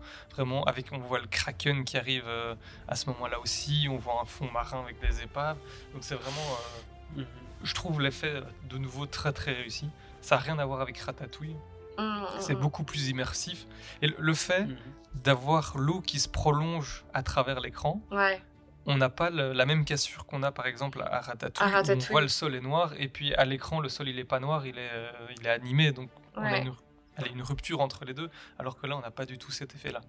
Oui, puis l'eau a ce- cet avantage de refléter vachement aussi euh, les écrans, la lumière et tout ça. Et donc, euh, bah, dès que t'as- t'es dans une ambiance, par exemple, si t'es à l'extérieur, que l'eau se reflète au loin, bah, tu vas avoir cette ambiance coucher de soleil qui se reflète sur ton eau aussi de ton attraction. Donc, euh, quand t'es sous l'eau, que c'est une ambiance bleue, bah, ton eau sera couleur bleue aussi. Enfin, euh, ah, je sais pas si vous voyez ce que je veux dire, ça. mais directement la couleur se reporte sur l'eau de l'attraction réelle et du coup ça mélange le réel et, et le fictif euh, sur écran qui ça marche bien quoi puis ils intègrent vraiment bien aussi dans ces écrans ce que j'ai bien aimé aussi c'est que c'est vraiment bien intégré avec euh, les décors aussi et donc euh, c'est pas comme à Ratatouille justement on va je pense beaucoup comparer à ça parce que c'est un des seuls euh, qu'on a en comparatif euh, d'écran géant à Disney mais Ratatouille c'est vraiment un grand écran tu te déplaces, tu vas faire ta petite scène où ouais, tu vois un saucisson géant et tout, un autre grand écran.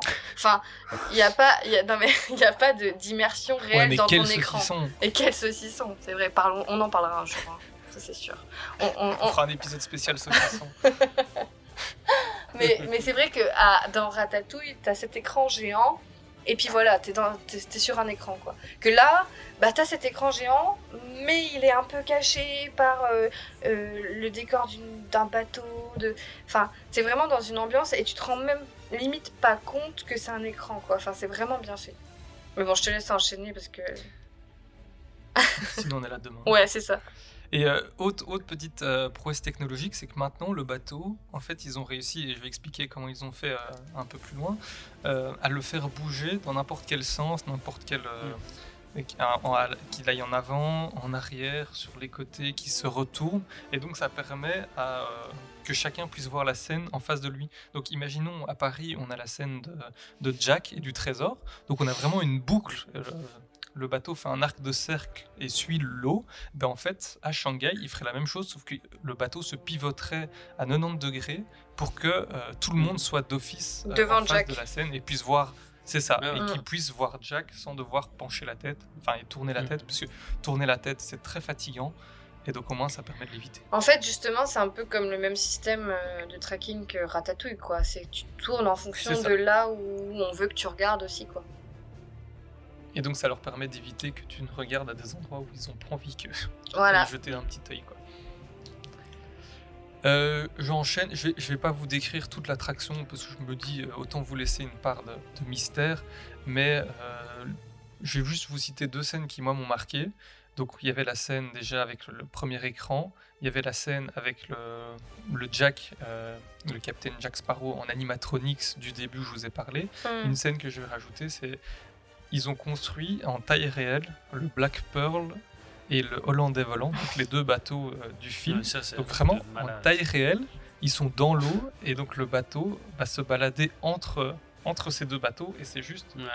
Donc à l'écran on les voit et puis ils arrivent à ils passent en réel et c'est juste l'effet est incroyable. quoi. De nouveau là.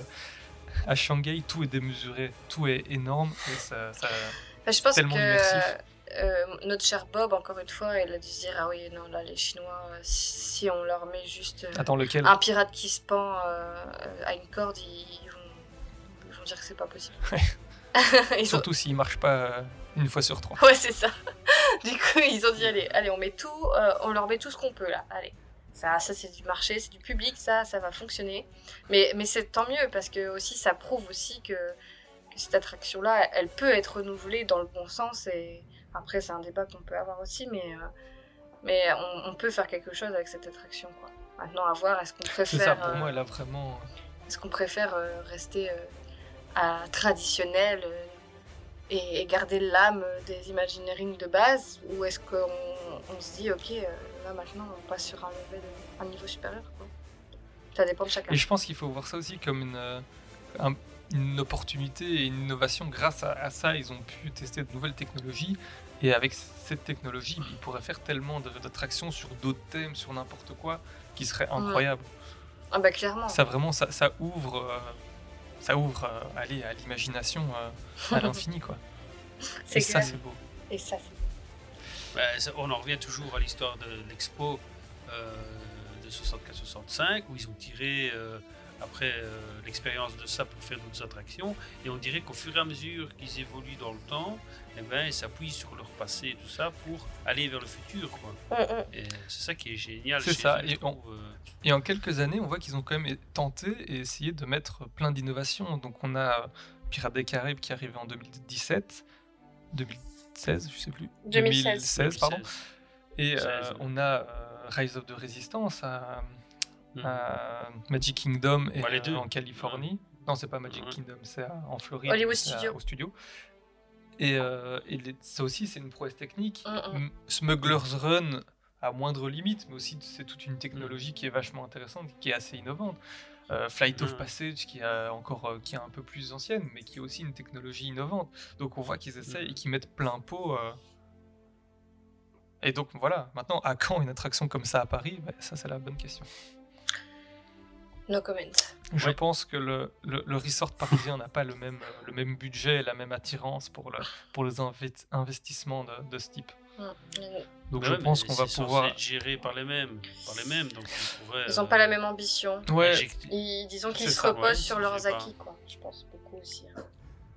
Ouais, Et je pense ça. que vraiment, ça, en Shanghai, ils avaient besoin de marquer le coup avec des grosses attractions Mm. pour attirer le marché là-bas. euh, Oui, parce qu'il y avait déjà Hong Kong en plus. hein. gigantesque. Donc, c'est ça. Il y avait déjà Hong Kong, donc c'est comme et- si là on disait euh, allez, on, on ouvre un, un Disneyland euh, euh, Resort Lyon à Lyon, quoi. Et euh, ouais, mais ok, mais euh, on l'a déjà à Paris. Enfin, clairement, il y a trois heures de route. euh, Enfin, en exagérant, hein. euh, comment on fait pour que les gens Ah, ils viennent le aux deux, Disneyland quoi à Bruxelles, hein, moi j'attends encore. T'as raison. Capitale de l'Europe et même pas de Disneyland. Ou le Universal euh, Studio pouvait le mettre chez nous. hein. On est Euh, open. Mais c'est vraiment à l'image de. Je sais pas si vous vous souvenez de ce qu'avait dit Bob Iger à l'époque euh, de la construction de Shanghai Disneyland, c'est que c'était euh, spécifiquement Disney et distinctement chinois. Mm, mm. C'est très vrai. Ouais. hein. Mm, mm. Euh, C'est là qu'on sent vraiment que oui, c'est du Disney, ainsi de suite, mais c'est à l'image de la Chine. quoi. Mm. Et justement, je rebondis là-dessus. euh, Je vous conseille de regarder la série euh, Imagineering Story, donc la série sur Disney Mhm. Plus qui est consacrée aux Imagineers. Et euh, c'est le dernier épisode euh, qui parle de Pirates des Caraïbes et tout ça, de sa construction de Disneyland Shanghai. ouais. Donc je vous Mhm. conseille de, de regarder cet épisode-là si vous voulez avoir un- des visuels euh, et vous, enfin ils vous expliqueront très bien ça aussi, si pas mieux que nous. Donc, euh, donc voilà, je vous conseille euh, cette vidéo. Complètement. Et donc on enchaîne. Donc imaginez-vous, vous êtes sur un, bateau de Pirates des Caraïbes, vous passez tranquillement entre à droite le Black Pearl, à gauche le Hollandais volant, ma foi tout très classique. et donc à un moment il se passe une péripétie et puis paf le bateau il part en arrière. Donc déjà juste ça c'est aussi une, une prouesse. Il part en arrière et vous rentrez dans la cale du, du Black Pearl. Et puis là vous voyez via un écran un combat entre Jack et euh, David Jones qui marche aussi très très bien. Les Mm. effets sont fous, les effets de fumée, les effets d'écran, je trouve ça marche. à la On n'a pas l'impression que c'est un écran, c'est vraiment. Mm. euh, ils, ont, ils ont mis le budget, ils ont mis le paquet dedans et c'était hyper réussi. Et ça, je je parle qu'en vidéo. Donc, allez, je mets quand même des guillemets parce que je ne suis pas encore allé à Shanghai malheureusement. Mais euh, déjà, juste en vidéo, les effets marchent. Donc, je pense qu'en vrai, ça, ça ne peut être que bien aussi. Oh oui. Et on termine avec tout qui explose parce que Jack a tout fait péter, il s'est débarrassé de David Jones et on termine avec une légère drop et je pense qu'elle va en arrière mais j'ai un doute. Je pense. Et on termine avec une petite grotte avec euh, un peu plus calme et avec la musique Yo-Oh qui est le seul moment de l'attraction où on entend euh, la musique originale de, de Pirates. Et voilà, on voit un dernier animatronique de Jack et puis on débarque tranquillement à la gare et c'est ainsi que se termine l'attraction Disneyland Shanghai. pas mal. hein. Ouais. Est-ce que déjà ça vous donne envie de la faire? Bien sûr, complètement. complètement. Rien que ne serait-ce que pour découvrir une autre version de l'attraction. Aut- Autant les autres, euh, on a envie de les découvrir par curiosité, euh, forcément, on a tout envie de les faire, de toute façon on veut toujours tout faire, mais, mais, Ouais, mais, tout faire. mais celle-ci c'est vraiment la curiosité de se dire mais ça n'a rien à voir avec l'original, euh, rien que ça quoi. C'est ça. Non. Et là, j'imagine, après tout ça, vous vous dites, mais c'est bien beau tout ça, mais comment est-ce que ça marche? Mais oui, ça fonctionne comment, Oui. euh, Jérôme euh, Nous, c'est bien de nous ah, dire ça, c'est mais. moi. Eh bien, vous allez voir, c'est pas sorcier. hein. Je vais vous expliquer tout ça. Donc, en fait, déjà, il y a- Disney a déposé un brevet en 2012 pour cette technologie. Et donc, c'est comme ça qu'on a réussi à avoir pas mal d'infos. Mais ils ont jamais. euh, et ils ont jamais, eux, expliqué et pris le temps de- d'expliquer comment ça marche. Donc, c'est vraiment des, des gens qui ont analysé ça, qui ont euh, essayé de déduire comment ça fonctionnait. Donc ouais, on l'a dit, dans tous les, les pirates des Caraïbes, le bateau, il flotte et il avance grâce à la force de l'eau. Mhm. Donc ça, c'est dans tous les pirates. Et donc le problème de ça, c'est que la vitesse entre deux bateaux peut être différente. Et donc ça, c'est un des premiers soucis. Le deuxième souci, c'est que s'il y a un problème dans l'attraction, ben, on peut pas arrêter net un bateau, vu qu'il flotte et il est libre de ses mouvements. Et donc, il y a des bateaux qui peuvent se rentrer dedans. Et ça, je pense que tous ceux qui ont fait Pirates des Caraïbes à Disneyland Paris se sont fait déjà rentrer dedans. pas qu'une fois. Coup du lapin, bonjour. J'ai même envie de dire que ça nous euh, arrive généralement tout le temps en fait, à chaque passage. Ouais, à chaque hein. fois en fait. À la fin. Ouais, avant, la, avant le dernier, dernier drop, ouais. Ouais, vraiment le, le moment où t'es bloqué avec la musique en boucle non-stop. Ouais, ouais, ouais. Et donc voilà, euh, avec leur nouvelle technologie euh, de Shanghai, ils arrivent maintenant à contrôler euh, la vitesse, la position et l'orientation du bateau. Est-ce que c'est pas beau tout ça? C'est magnifique. Je rêve. euh, c'est c'est un peu un, un Rémi, quoi, mais, euh, mais en bateau, quoi. C'est ça. Et, et justement, je, je vais y venir, mais on voit qu'ils ont deux, trois points communs avec, enfin, qu'il y en a quelques-uns avec, euh, avec Rémi et, et Ratatouille. Et donc, le, comment ça marche? Donc, premier point, déjà, le bateau, il flotte. Ce qui Ok. est, vous pouvez le remarquer, plutôt, plutôt pratique pour un bateau. Oui, c'est- disons que c'est la base d'un bateau, quoi. C'est mieux. C'est plus Parce que si ça. ça. flotte pas, ça veut dire que ça coule, et là, ça risque d'être gênant. C'est ça. Ah, attention parce que maintenant ça va se corser. Là j'ai j'ai lâché le truc facile et maintenant on complique un peu la chose. Allez, Donc, en fait, concentration. dans l'eau, s- sous le bateau, on a un rail unique, donc un monorail, qui euh, suit tout le parcours. Et c'est ça qui va représenter le parcours. Mhm. Pour l'instant ça va. Sur ce rail, il y a deux chariots par bateau. Donc il y a un chariot qui est accroché. Voyez ça vraiment comme un- un- une sorte de pince qui vient et qui un petit chariot qui vient coulisser sur le et avancer et bouger sur le rail. quoi. Mhm. Et donc il y en a un à l'avant, un à l'arrière. Mhm. Le premier chariot, ouais, donc euh, ça je l'ai dit, je m'embrouille, mais j'essaye de bien être clair. Donc chacun de ces, euh, ces, euh, chariots posséderait un aimant qui permet de le faire avancer et de contrôler sa vitesse. Et en fait, cet aimant, c'est un peu les principes des euh, moteurs type LSM qu'on retrouve dans certaines montagnes russes. Donc avec la force magnétique, ça fait avancer le, le- l'attraction ou le, le véhicule. Mais je ne vais pas rentrer plus dans les détails que ça, parce que même moi, ça me dépasse. Ouais. Et donc, grâce à ce système, donc avec ces deux chariots, un à l'avant, un à l'arrière, qui peuvent bouger grâce à des aimants, ben, ça vous permet de contrôler la vitesse non-stop du bateau. Donc, vous pouvez dire à ce moment-là, je veux que ça avance, à ce moment-là, je veux que ça ralentisse, là, je veux que ça s'arrête totalement, là, je veux que ça aille en arrière. Donc, c'est vraiment juste ces deux petits chariots qui guident le bateau qui flotte au-dessus. Mhm. Ouais, c'est-à-dire que tu peux plus. Pour l'instant, ça euh, Ouais, ouais, t'as- un bateau, mais qui est guidé, Mhm. quoi. Qui est guidé, mais pas ça. sur un En rail. fait, Non, Enfin, le bateau flotte. C'est pas comme le river, euh, c'est pas comme le riverboat quoi. Enfin c'est, t'as pas un Non. rail où le Non, bateau non. il est fixé dessus puis voilà quoi. Là c'est vraiment, euh, ouais.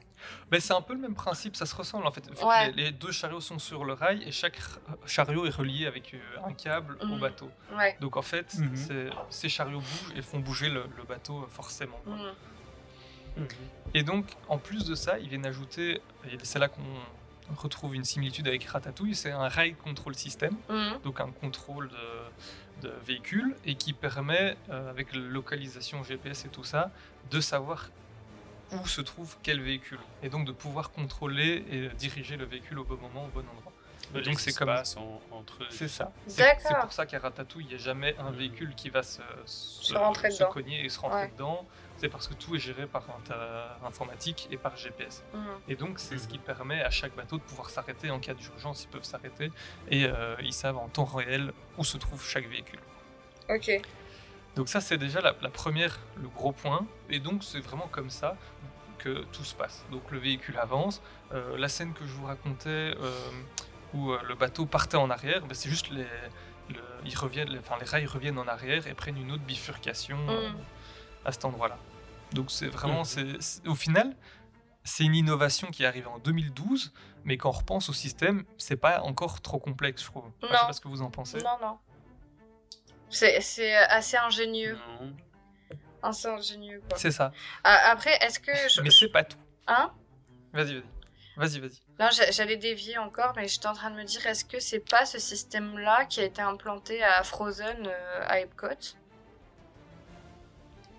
Ah, je sais pas du tout. Je, je me suis pas du tout renseigné sur l'attraction. Il faudrait que je, il Ouais, faudrait non, que je vérifie parce que je sais qu'à Frozen, c'est pareil, t'es sur un, sur, à Epcot, t'es sur un bateau euh, aussi comme là, et, Mm. et, et je sais qu'à un moment donné, il part en arrière aussi et tout. Mais, mais je pense pas que ce soit Ah, aussi alors, il y a de évolué. fortes chances que ce soit ça. Ouais, mais je pense pas qu'il soit aussi évolué Ouais. parce qu'ils ont repris, en fait, pour Frozen, ils ont ils l'ont remis dans une ancienne attraction, donc ils étaient limités en place, je crois. Et donc, à mon- Ouais. ils, ils doivent pas tourner à volonté euh, comme, euh, comme à Shanghai, comme à POTC Shanghai. Parce que Frozen, il, il suit vraiment un parcours euh, droit et à un moment donné, il repart en arrière, quoi. Mais, Mhm. ouais, ok. C'est ça. Mais en soi, c'est facile. hein. là, ouais, au final. et donc avec ce système, ils contrôlent la position et la vitesse.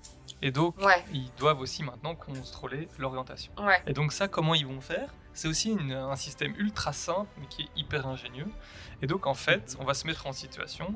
Donc imaginons on- la scène, on est sur euh, la scène de- du coffre, enfin du trésor à DLP. Ouais. Donc c'est ce que je vous racontais tout à l'heure. Le bateau tourne, mais en fait on veut qu'il soit perpendiculaire, perpendiculaire à la scène pour Mhm. que tous les visiteurs soient vraiment en face de, de la scène. Et donc en fait, ce qu'ils vont faire, donc rappelez-vous, je vous ai parlé d'un chariot avant, d'un chariot arrière. Donc il y a l'avant du bateau et l'arrière du bateau qui sont commandés séparément. Et en fait, Mm. le monorail sur lequel ils étaient va se diviser en deux. Et donc on va avoir deux euh, rails différents. Et en fait, le chariot Du courbe. quoi. avant va aller sur, ce- sur celui de droite, le chariot à arrière, lui, va aller sur le, le rail de gauche, et donc en fait, le bateau va forcément bifurquer vu qu'il suit ses chariots, et donc c'est comme ça qu'ils vont pouvoir faire euh, bouger et, pivoter le bateau. C'est ça. Ça, c'est ouf. Là, on vous mettra le- les liens Ouais, la- la du- petite et les images, parce que Mhm. vous verrez, ça paraît peut-être compliqué à l'oral comme ça, mais juste une photo, c'est assez simple. C'est ouf. Et hein. de nouveau, c'est un système mais qui paraît tellement bête et qui est tellement euh, c'est- ingénieux. ouais, c'est ça.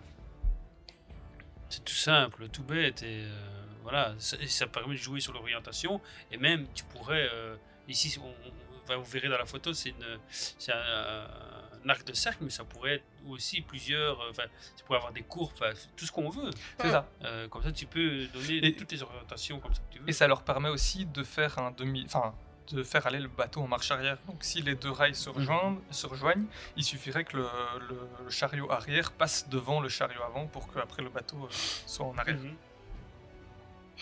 Et donc voilà, ça c'est vraiment la- toute la technologie de, de déplacement. Donc c'est comme ça qu'ils arrivent à gérer donc la vitesse, la, la marche arrière, la marche avant, la, la localisation et la, euh, je retrouve plus le mot, va le visuel et le.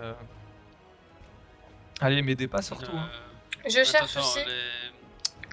les, les écrans Le- euh, Oh là là. L'orientation, voilà, merci. voilà l'orientation De rien, de rien. Merci Jérémy. Et donc voilà. Et donc euh, ça c'est vraiment pour tout ce qui est bateau déplacement. Mais si c'était que ça, ça aurait été trop facile. Mais donc il y a aussi tous ces écrans Mm. qui, euh, qui sont euh, utilisés. Et donc là en fait on a des écrans incurvés. Euh, tac. Et donc on a des écrans incurvés, un peu à la manière de Ratatouille aussi, ils sont légèrement incurvés. Mm. Mais le souci, c'était que si chaque bateau allait devant son écran, la scène se déroulait et puis partait, ben on aurait un embouteillage de bateaux. Donc, euh, pour Ratatouille, ce que euh, Walt Disney Imagineering a fait, c'est qu'ils se sont dit, ben, on va mettre trois wagons à la fois, comme Mhm. ça on règle le souci. Mais ce que euh, Shanghai a fait, c'était pas du tout ça. Ils se sont dit non, on veut chaque bateau, chacun à son tour, qu'il soit quand même toujours immergé. Et en fait, ce qu'ils ont fait, c'est qu'ils ont fait aller le bateau devant l'écran. L'écran est curvé, et incurvé, pardon, et le bateau va alors pivoter, tout comme l'écran, et donc va avancer petit à petit. Et la scène à l'écran va avancer en même temps que le bateau. Ça va Hmm. être totalement synchronisé, et comme ça, on a l'impression qu'on est sur place, alors que pas du tout. Alors ça, c'est peut-être pas très parlant euh, comme ça quand on le raconte, mais vraiment, je vous encourage à aller voir euh, le, le on-ride, euh, la vidéo l'attraction. Parce que quand on regarde l'attraction filmée de l'intérieur, c'est vraiment impressionnant cet effet d'écran, c'est de transition, etc. On, on- on le- en fait, on, on voit même pas passer qu'on regarde un écran parce que tout se fait tellement fluidement. Enfin, c'est fluide en fait. C'est c'est impressionnant vraiment. C'est ça, j'ai pas d'autres mots. Ouais, ouais, c'est Mais super on bien vous remettra aussi une image parce que vous la verrez euh, dès que vous verrez l'image des bateaux qui fait le tour et euh, vous dites que l'écran bouge en même temps que le bateau. C'est assez simple, euh, simple à voir. Mm. Et euh, une deuxième technique utilisée pour le- les écrans, c'est la technique du squid- squinching, pardon, qui est aussi utilisée sur, euh, sur Ratatouille. Squeaky Mais je vais pas trop rentrer dans squeaky, squeaky, squeaky, squeakerait, comme euh, le bon vieux Cusco. Et Kronk. Euh, voilà, maintenant je me perds. Merci, merci Louise. De rien, avec plaisir. Donc je disais le squinching. Donc en fait, c'est une technologie, je vous arrondis, euh, je vous dis les grosses lignes, c'est une technologie qui permet de euh, ne pas déformer la, la perspective alors qu'on est en mouvement. Mm. Parce que la perspective en un point, si vous bougez en même temps, à l'écran, ça rendra pas pareil et ça va perturber. Mm. Et donc en fait, ça, fait ça. Je vous conseille d'ailleurs euh, un épisode du podcast Puissance Park. Ils en parlent bien mieux que moi et c'est vachement plus clair. Donc je vous conseille d'aller voir ça pour tout ce qui est euh, squinching. Le dernier élément que je voulais vous parler, et c'est peut-être le plus con, mais c'est celui qui m'a le plus marqué, c'est euh, l'animatronics de Jack du début, du squelette qui se transforme en animatronics. Ça, je trouve. Allez, c'est celui qui me fait le plus penser à un effet un peu nostalgique qu'on pourrait trouver dans un Phantom Manor ou dans d'autres Pirates des Caraïbes. Donc c'est peut-être pour ça que, que je l'aime autant, ce petit côté euh, nostalgique. Il n'y a aucune euh, indication exacte qui a été euh, émise par Disney, donc on a, c'est juste des suppositions de, de fans.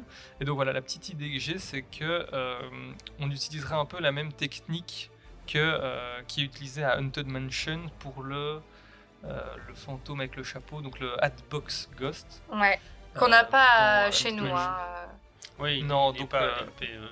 Louise va se faire un plaisir d'expliquer euh, ce qu'est le Hatbox Ghost. le, Hatbox Go- le Hatbox Ghost, qui est un nom très difficile à dire, euh, c'est en gros euh, un fantôme euh, qui.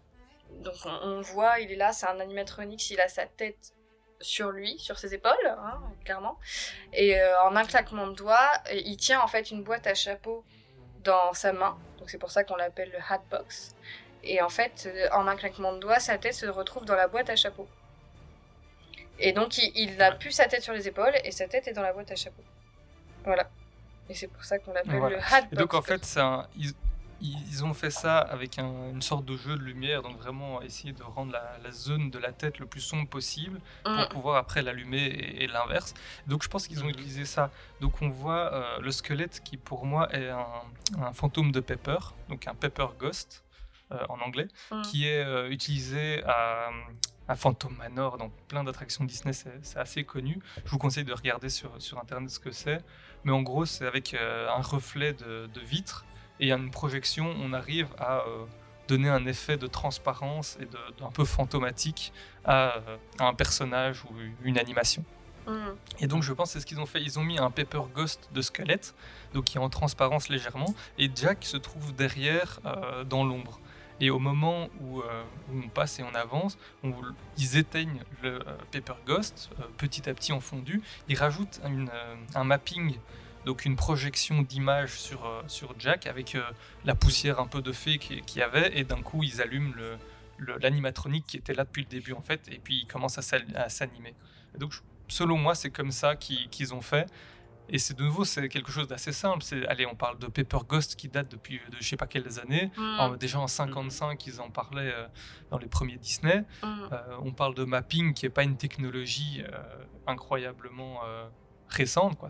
On en parle aussi depuis quelques années. On l'utilise. Le mapping, si vous savez pas trop ce que c'est, c'est euh, Disney Illumination. C'est projeter une image sur un château et utiliser le, le volume de, de l'endroit pour euh, animer et euh, illuminer le- la chose. Quoi. Et chez nous, on a un, un animatronics en mapping qui est dans, dans la file d'attente de Buzz d'éclair euh, Laser Blast, qui est donc Buzz d'éclair.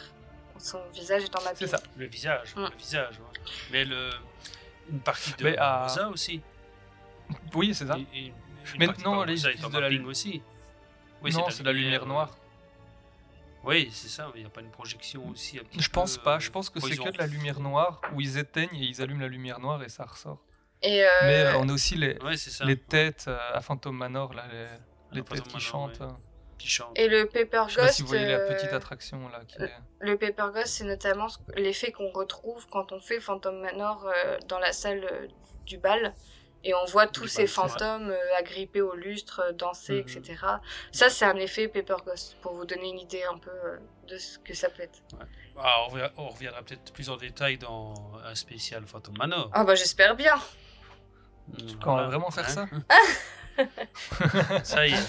Tu ne vas pas avoir Allez, le choix. Ce sera vite fait. C'est pas grave, j'embrasse tous mes dé- détracteurs pro Phantom Mhm. Manor euh, avec plaisir et je serais ravi de, de faire ça. Bon. Donc voilà, c'était le, le dernier effet que, dont je voulais parler. Donc voilà, le, le focus euh, est quasiment terminé. Je sais pas si quelqu'un veut ajouter encore quelque chose. Euh, non, je crois qu'on a déjà été pas mal complet. Oui. Hmm. Euh, Bon, ben, p- parfait. Ben, je crois qu'on peut. Euh, Ah si, je voulais juste encore rajouter. euh, J'avais vu, et ça, ça, ça peut être aussi intéressant, que c'était, euh, ça faisait partie des plus gros show building, euh, show building de- des parcs Disney. Donc, pour ceux qui connaissent pas le show building, c'est vraiment le- là où se passe toute la toute l'attraction. Mm. Généralement à Disney, on a la façade et le bâtiment d'entrée, et l'attraction se passe soit de plus loin, soit de derrière. Par exemple, pour euh, on va prendre quoi comme attraction Pour ben, le pirate de Disney, où vous avez la façade avec le, le, Le fort. le- le château fort, et tout se passe derrière, mais on ne le voit pas. Mm. Et donc, pour Mm. que ce soit le plus gros, imaginez la place que prend euh, l'attraction. Non mais c'est Et ce qui m'a étonné, c'est que c'est encore plus grand que Rise of the Resistance, parce que je pensais que, que c'était euh, le plus grand, mais non, c'est bien. Et c'est une info officielle Disneyland Paris, euh, Disneyland, pardon. Donc c'est vraiment que. que- Mm, que moi, ça m'étonne la pas. dernière- Non, mais c'est vrai que quand je vois la taille Ah oui. des Mm. deux bateaux dans l'attraction, je me dis. euh, Mm.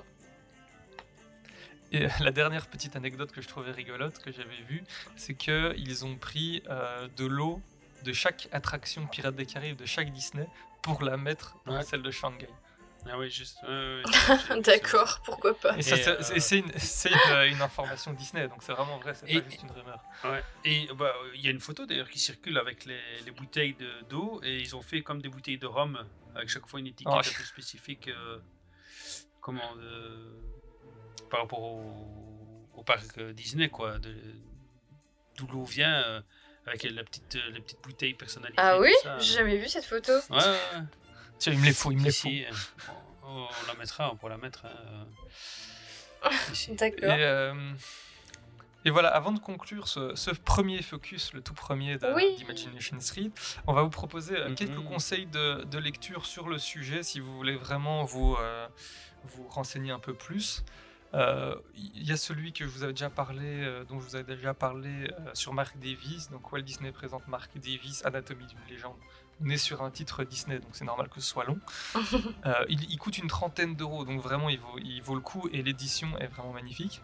Et après, on a aussi le livre euh, Pirates des Caraïbes euh, de Disneyland Paris qu'on peut acheter sur le parc. Je pense qu'il est encore disponible d'ailleurs. Ouais, ouais. Je crois que je l'ai vu la dernière fois, Ouais. donc n'hésitez pas, il est sympa. Ouais. Il a aussi deux trois petites anecdotes, euh, donc il vaut le coup. Il est pas trop trop cher non plus.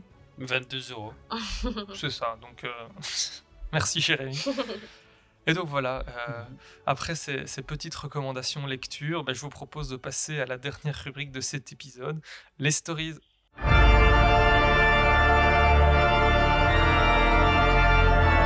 Les morts ne racontent pas d'histoire. Oui, il y a des histoires par milliers dans cet endroit maudit. Et voilà, après cette super musique, euh, c'est celle qu'on vous- dont vous parlez euh, sur le lift donc euh, à Disneyland Paris avec la voix de, de Barbe Noire. Moi, elle me fait toujours frissonner quand elle fait monter la pression à ce niveau-là. Allez, pour rapidement expliquer en quoi consiste euh, la rubrique des stories, en fonction de notre actualité personnelle, on va vous partager une petite expérience, un coup de gueule, un coup de cœur. Ça va vraiment dépendre de la personne. Des fois, on va tous en dire une, des fois, il n'y en aura qu'une, qu'une personne, des fois, des fois deux. Et donc là, on est parti euh, sur vraiment quelque chose de très spontané. Allez, aujourd'hui, on a deux petites stories. Et donc, la première, ça va être Jérémy qui va vous en parler tout de suite. Et moi, j'enchaînerai juste après. Allez, c'est à toi, Père Castor, raconte-nous une histoire. ok. Donc, euh, bah, pour tout ce, ce premier épisode, en fait, je voulais un peu euh, casser l'aspect stories. En fait, ce que je voulais faire, c'est rendre un hommage, en fait. Parce que, donc, comme c'est le premier podcast que je fais que je me lance dans le podcast, et que, en fait, je suis fan de podcasts depuis très longtemps, j'en écoute sur plein de sujets euh, différents. Donc, euh, ce que je voulais faire pour euh, ce premier épisode, c'est rendre hommage euh, à trois podcasteurs que j'écoute depuis tout le temps et que j'adore. Donc, c'est Patrick Béja qui fait le rendez-vous tech et le rendez-vous jeu. C'est un podcasteur français. Il y a Denis Talbot qui fait Radio Talbot, qui est québécois et qui lui bah, fait tout ce qui est. C'est un podcast sur les jeux vidéo et euh, voilà qui est super inspirant aussi. euh, c'est un vieux briscard du, podcast. Et pour terminer, Jean Leclerc qui fait un podcast sur euh, l'histoire, histoire vivante, à la radio suisse romande. Et euh, voilà, c'est vraiment euh, trois trois podcasteurs que j'adore et qui m'ont inspiré et euh, voilà qui sont une source euh, voilà d'inspiration euh, continue pour faire ça et qui sont motivants et tout et pour terminer je ne les oublie pas parce qu'ils sont à la base de tout on ne serait pas là sans eux c'est Tony et Olivier Ah, quand même, Voilà. j'allais dire. Il va pas les hommage à oublier. eux aussi Là, non non non euh, voilà big up à eux quoi. Ouais, voilà bien évidemment. Voilà, gros big up à tous et euh, on les salue s'ils nous écoutent. Euh, ils nous écoutent. Mais je me suis dit, on pourrait faire un jour un hors série parce que moi j'écoute aussi énormément de podcasts. J'en écoute, allez, bien une quinzaine. Donc euh, on pourrait faire un épisode spécial recommandations euh, en tout genre. Et moi, ça m'irait parce que j'en Ah ouais. écoutais pas du tout. Et en fait, euh, Bah oui, parce que euh, j'en écoute. euh, ça me permettrait de, de faire un peu euh, l'auditrice aussi, enfin le, de Mhm. vous écouter et de, de, de vous dire aussi ce que j'en pense. en de découvrir. Ouais. Bah, c'est assez bah simple voilà, hein, bon. il suffit tu, tu penses à tes, à tes passions et puis tu cherches et voilà généralement Ah, C'est ça, moi c'est vraiment comme ça que j'ai commencé que- aussi. Une fois que tu es Voilà, tombé dans ça, le. bien ça, tu cherches. Une fois que tu es tombé dans le monde du podcast, tu commences à chercher vraiment les sujets qui t'intéressent et c'est comme ça que tu découvres Mhm. un peu sur Disney, sur d'autres. euh, Et, euh, et moi j'en écoute plein aussi. Quoi. Et je vais passer à, à ma petite histoire alors maintenant. Et donc euh, je voulais vous partager ça parce qu'il y a, allez c'était quoi? Deux, trois semaines j'étais sur le parc euh, à Disney, à Disneyland Paris. Et euh, j'étais dans la file de, Peter Pan, la partie extérieure. Et on était à un endroit où il y avait un petit portillon et il était inscrit dessus, pardon, Kirimouir. Je l'ai prononcé comme ça, on vous l'écrira peut-être. J'essaierai de vous retrouver la photo, comme ça je vous la mets. Et il y avait vraiment une petite, c'était vraiment un petit portillon qui permettait euh, d'accéder à un chemin qui donnait accès à une porte réservée cast member. Donc c'est pas, ça indiquait pas quelque chose où, on devait aller et tout ça. Et euh, j'étais avec, euh, mes, meilleurs amis à cet endroit-là, et que je salue d'ailleurs, et ils me demandaient, mais vu que tu connais toujours tout sur Disney, ça veut dire quoi? Et ben j'étais là et je savais pas du tout répondre. Donc, j'en ai profité pour. ouais, j'étais à mince, pour une fois que je peux ramener ma science, là, je peux pas. Et donc euh, j'en ai pro- profité pour poser la question euh, sur le Discord euh, Main Street Actu. N'hésitez pas à le rejoindre d'ailleurs. Et, euh, et là c'est justement c'est Louise qui m'a répondu. Donc euh, je te laisse euh, nous éclairer tous euh, sur euh, que veut dire Kirimouir sur la porte du, de Peter Pan à file d'attente. Et oui, parce que c'est indispensable de savoir cette anecdote. Euh, en effet, en fait, Kirimouir, c'est une petite ville écossaise euh, où est tout simplement né et enterré le créateur de Peter Pan lui-même, j'ai nommé James Matthew Berry. Encore un joli clin d'œil des Imagineers, donc euh, ayant travaillé sur l'attraction. Euh, la prochaine fois que vous ferez la file d'attente de Peter Pan, hein, d'ailleurs, n'hésitez pas à aller chercher ce portillon et à nous faire part de votre trouvaille. Euh, je pense qu'on essaiera aussi de, chercher des petites anecdotes comme ça euh, de nous-mêmes de ce qu'ont pu cacher les, les Imagineers dans notre parc en tout cas, puisque c'est le seul qui est accessible à, nous malheureusement pour l'instant. Et d'ailleurs, j'en profite aussi pour vous dire que si vous trouvez vous-même, si vous vous trouvez vous-même dans les décors euh, de Disneyland Paris des choses dont vous n'avez pas la réponse, eh bien n'hésitez pas à les prendre en photo et à venir nous en parler, parce qu'on serait vraiment ravis de d'éclairer vos lanternes. Et si on n'est pas au courant de ce que c'est, bah, de chercher et, de vous répondre, de vous trouver une, une réponse, quoi. Voilà. Mais voilà, mais merci beaucoup Louise. Eh ben avec plaisir, avec plaisir. Après j'aurais pu faire un monologue sur James Matthew Berry, mais bon, disons qu'on n'est pas là pour ça, quoi. Puis euh, déjà. non, c'est ça. Aujourd'hui, J'espère déjà qu'on arrivera à aller en dessous des deux heures, donc euh, croisons les doigts et on va essayer d'aller un peu plus vite. Mm. Et, et donc voilà, c'était pour la, la- la- la dernière petite stories et on va tout de suite passer euh, à la conclusion. Donc euh, c'est parti. Allons, marin d'eau douce, vous y êtes presque, mais restez quand même assis si vous tenez à la vie. Voilà, en tout cas, on a hâte, euh, on avait tous hâte de débuter cette, euh, cette nouvelle aventure avec vous. On espère que notre premier épisode vous a plu. Euh, N'hésitez pas à, nous dire justement s'il vous a plu, à nous donner des, critiques, qu'elles soient positives ou négatives. On a vraiment envie de, s'améliorer et que ce soit le, le plus parfait, le plus agréable pour vous. Donc vous pouvez retrouver euh, le podcast sur Spotify, Apple Podcast et tous les autres euh, euh, logiciels de, podcasting, etc. N'hésitez pas à aller sur le site internet de MSA, on vous le rappelle, on essaiera de tout mettre dessus. On vous mettra quelques visuels qui illustrent cet épisode et comme ça vous avez vraiment une vue de, sur ce on- dont on a parlé euh, Euh, Il y a aussi la page Instagram Main Street Actu, vous pouvez aller vous abonner. On mettra aussi salles là-dessus. Peut-être un peu moins, parce qu'avec les questions des droits d'auteur, on risque de se, faire, euh, de se faire avoir. Donc on va voir un peu comment on va faire euh, à ce niveau-là. Puis sinon, il y a toujours euh, Twitter, Facebook, tout est en description. Encore une fois, on remercie Main Street Actu et euh, Tony et Olivier pour cette, cette opportunité et on est vraiment ravis de, de cette aventure et de ce nouveau podcast. On prend vraiment euh, beaucoup de plaisir à le faire. Oui. Et on fait un Ouais, gros, un gros bisou à- aux copains d'Y était un plus aussi au passage. Ça, Qui est à le qu'on vous invite à aller écouter, qui est donc un podcast euh, au cas où, euh, si vous ne le saviez pas, sur Disney qui est vraiment très très chouette avec des sujets vraiment passionnants. Voilà. Voilà, parfait. Et, euh, et alors, on se retrouve dans deux semaines, le- toujours le lundi, pour le tout premier épisode de notre série créative Box. Box, Donc, merci à tous et n'oubliez. Voilà, ça, ça jette. hein. On vous laisse un peu de suspense et on a vraiment hâte de vous présenter ce, ce concept vraiment particulier. Mm.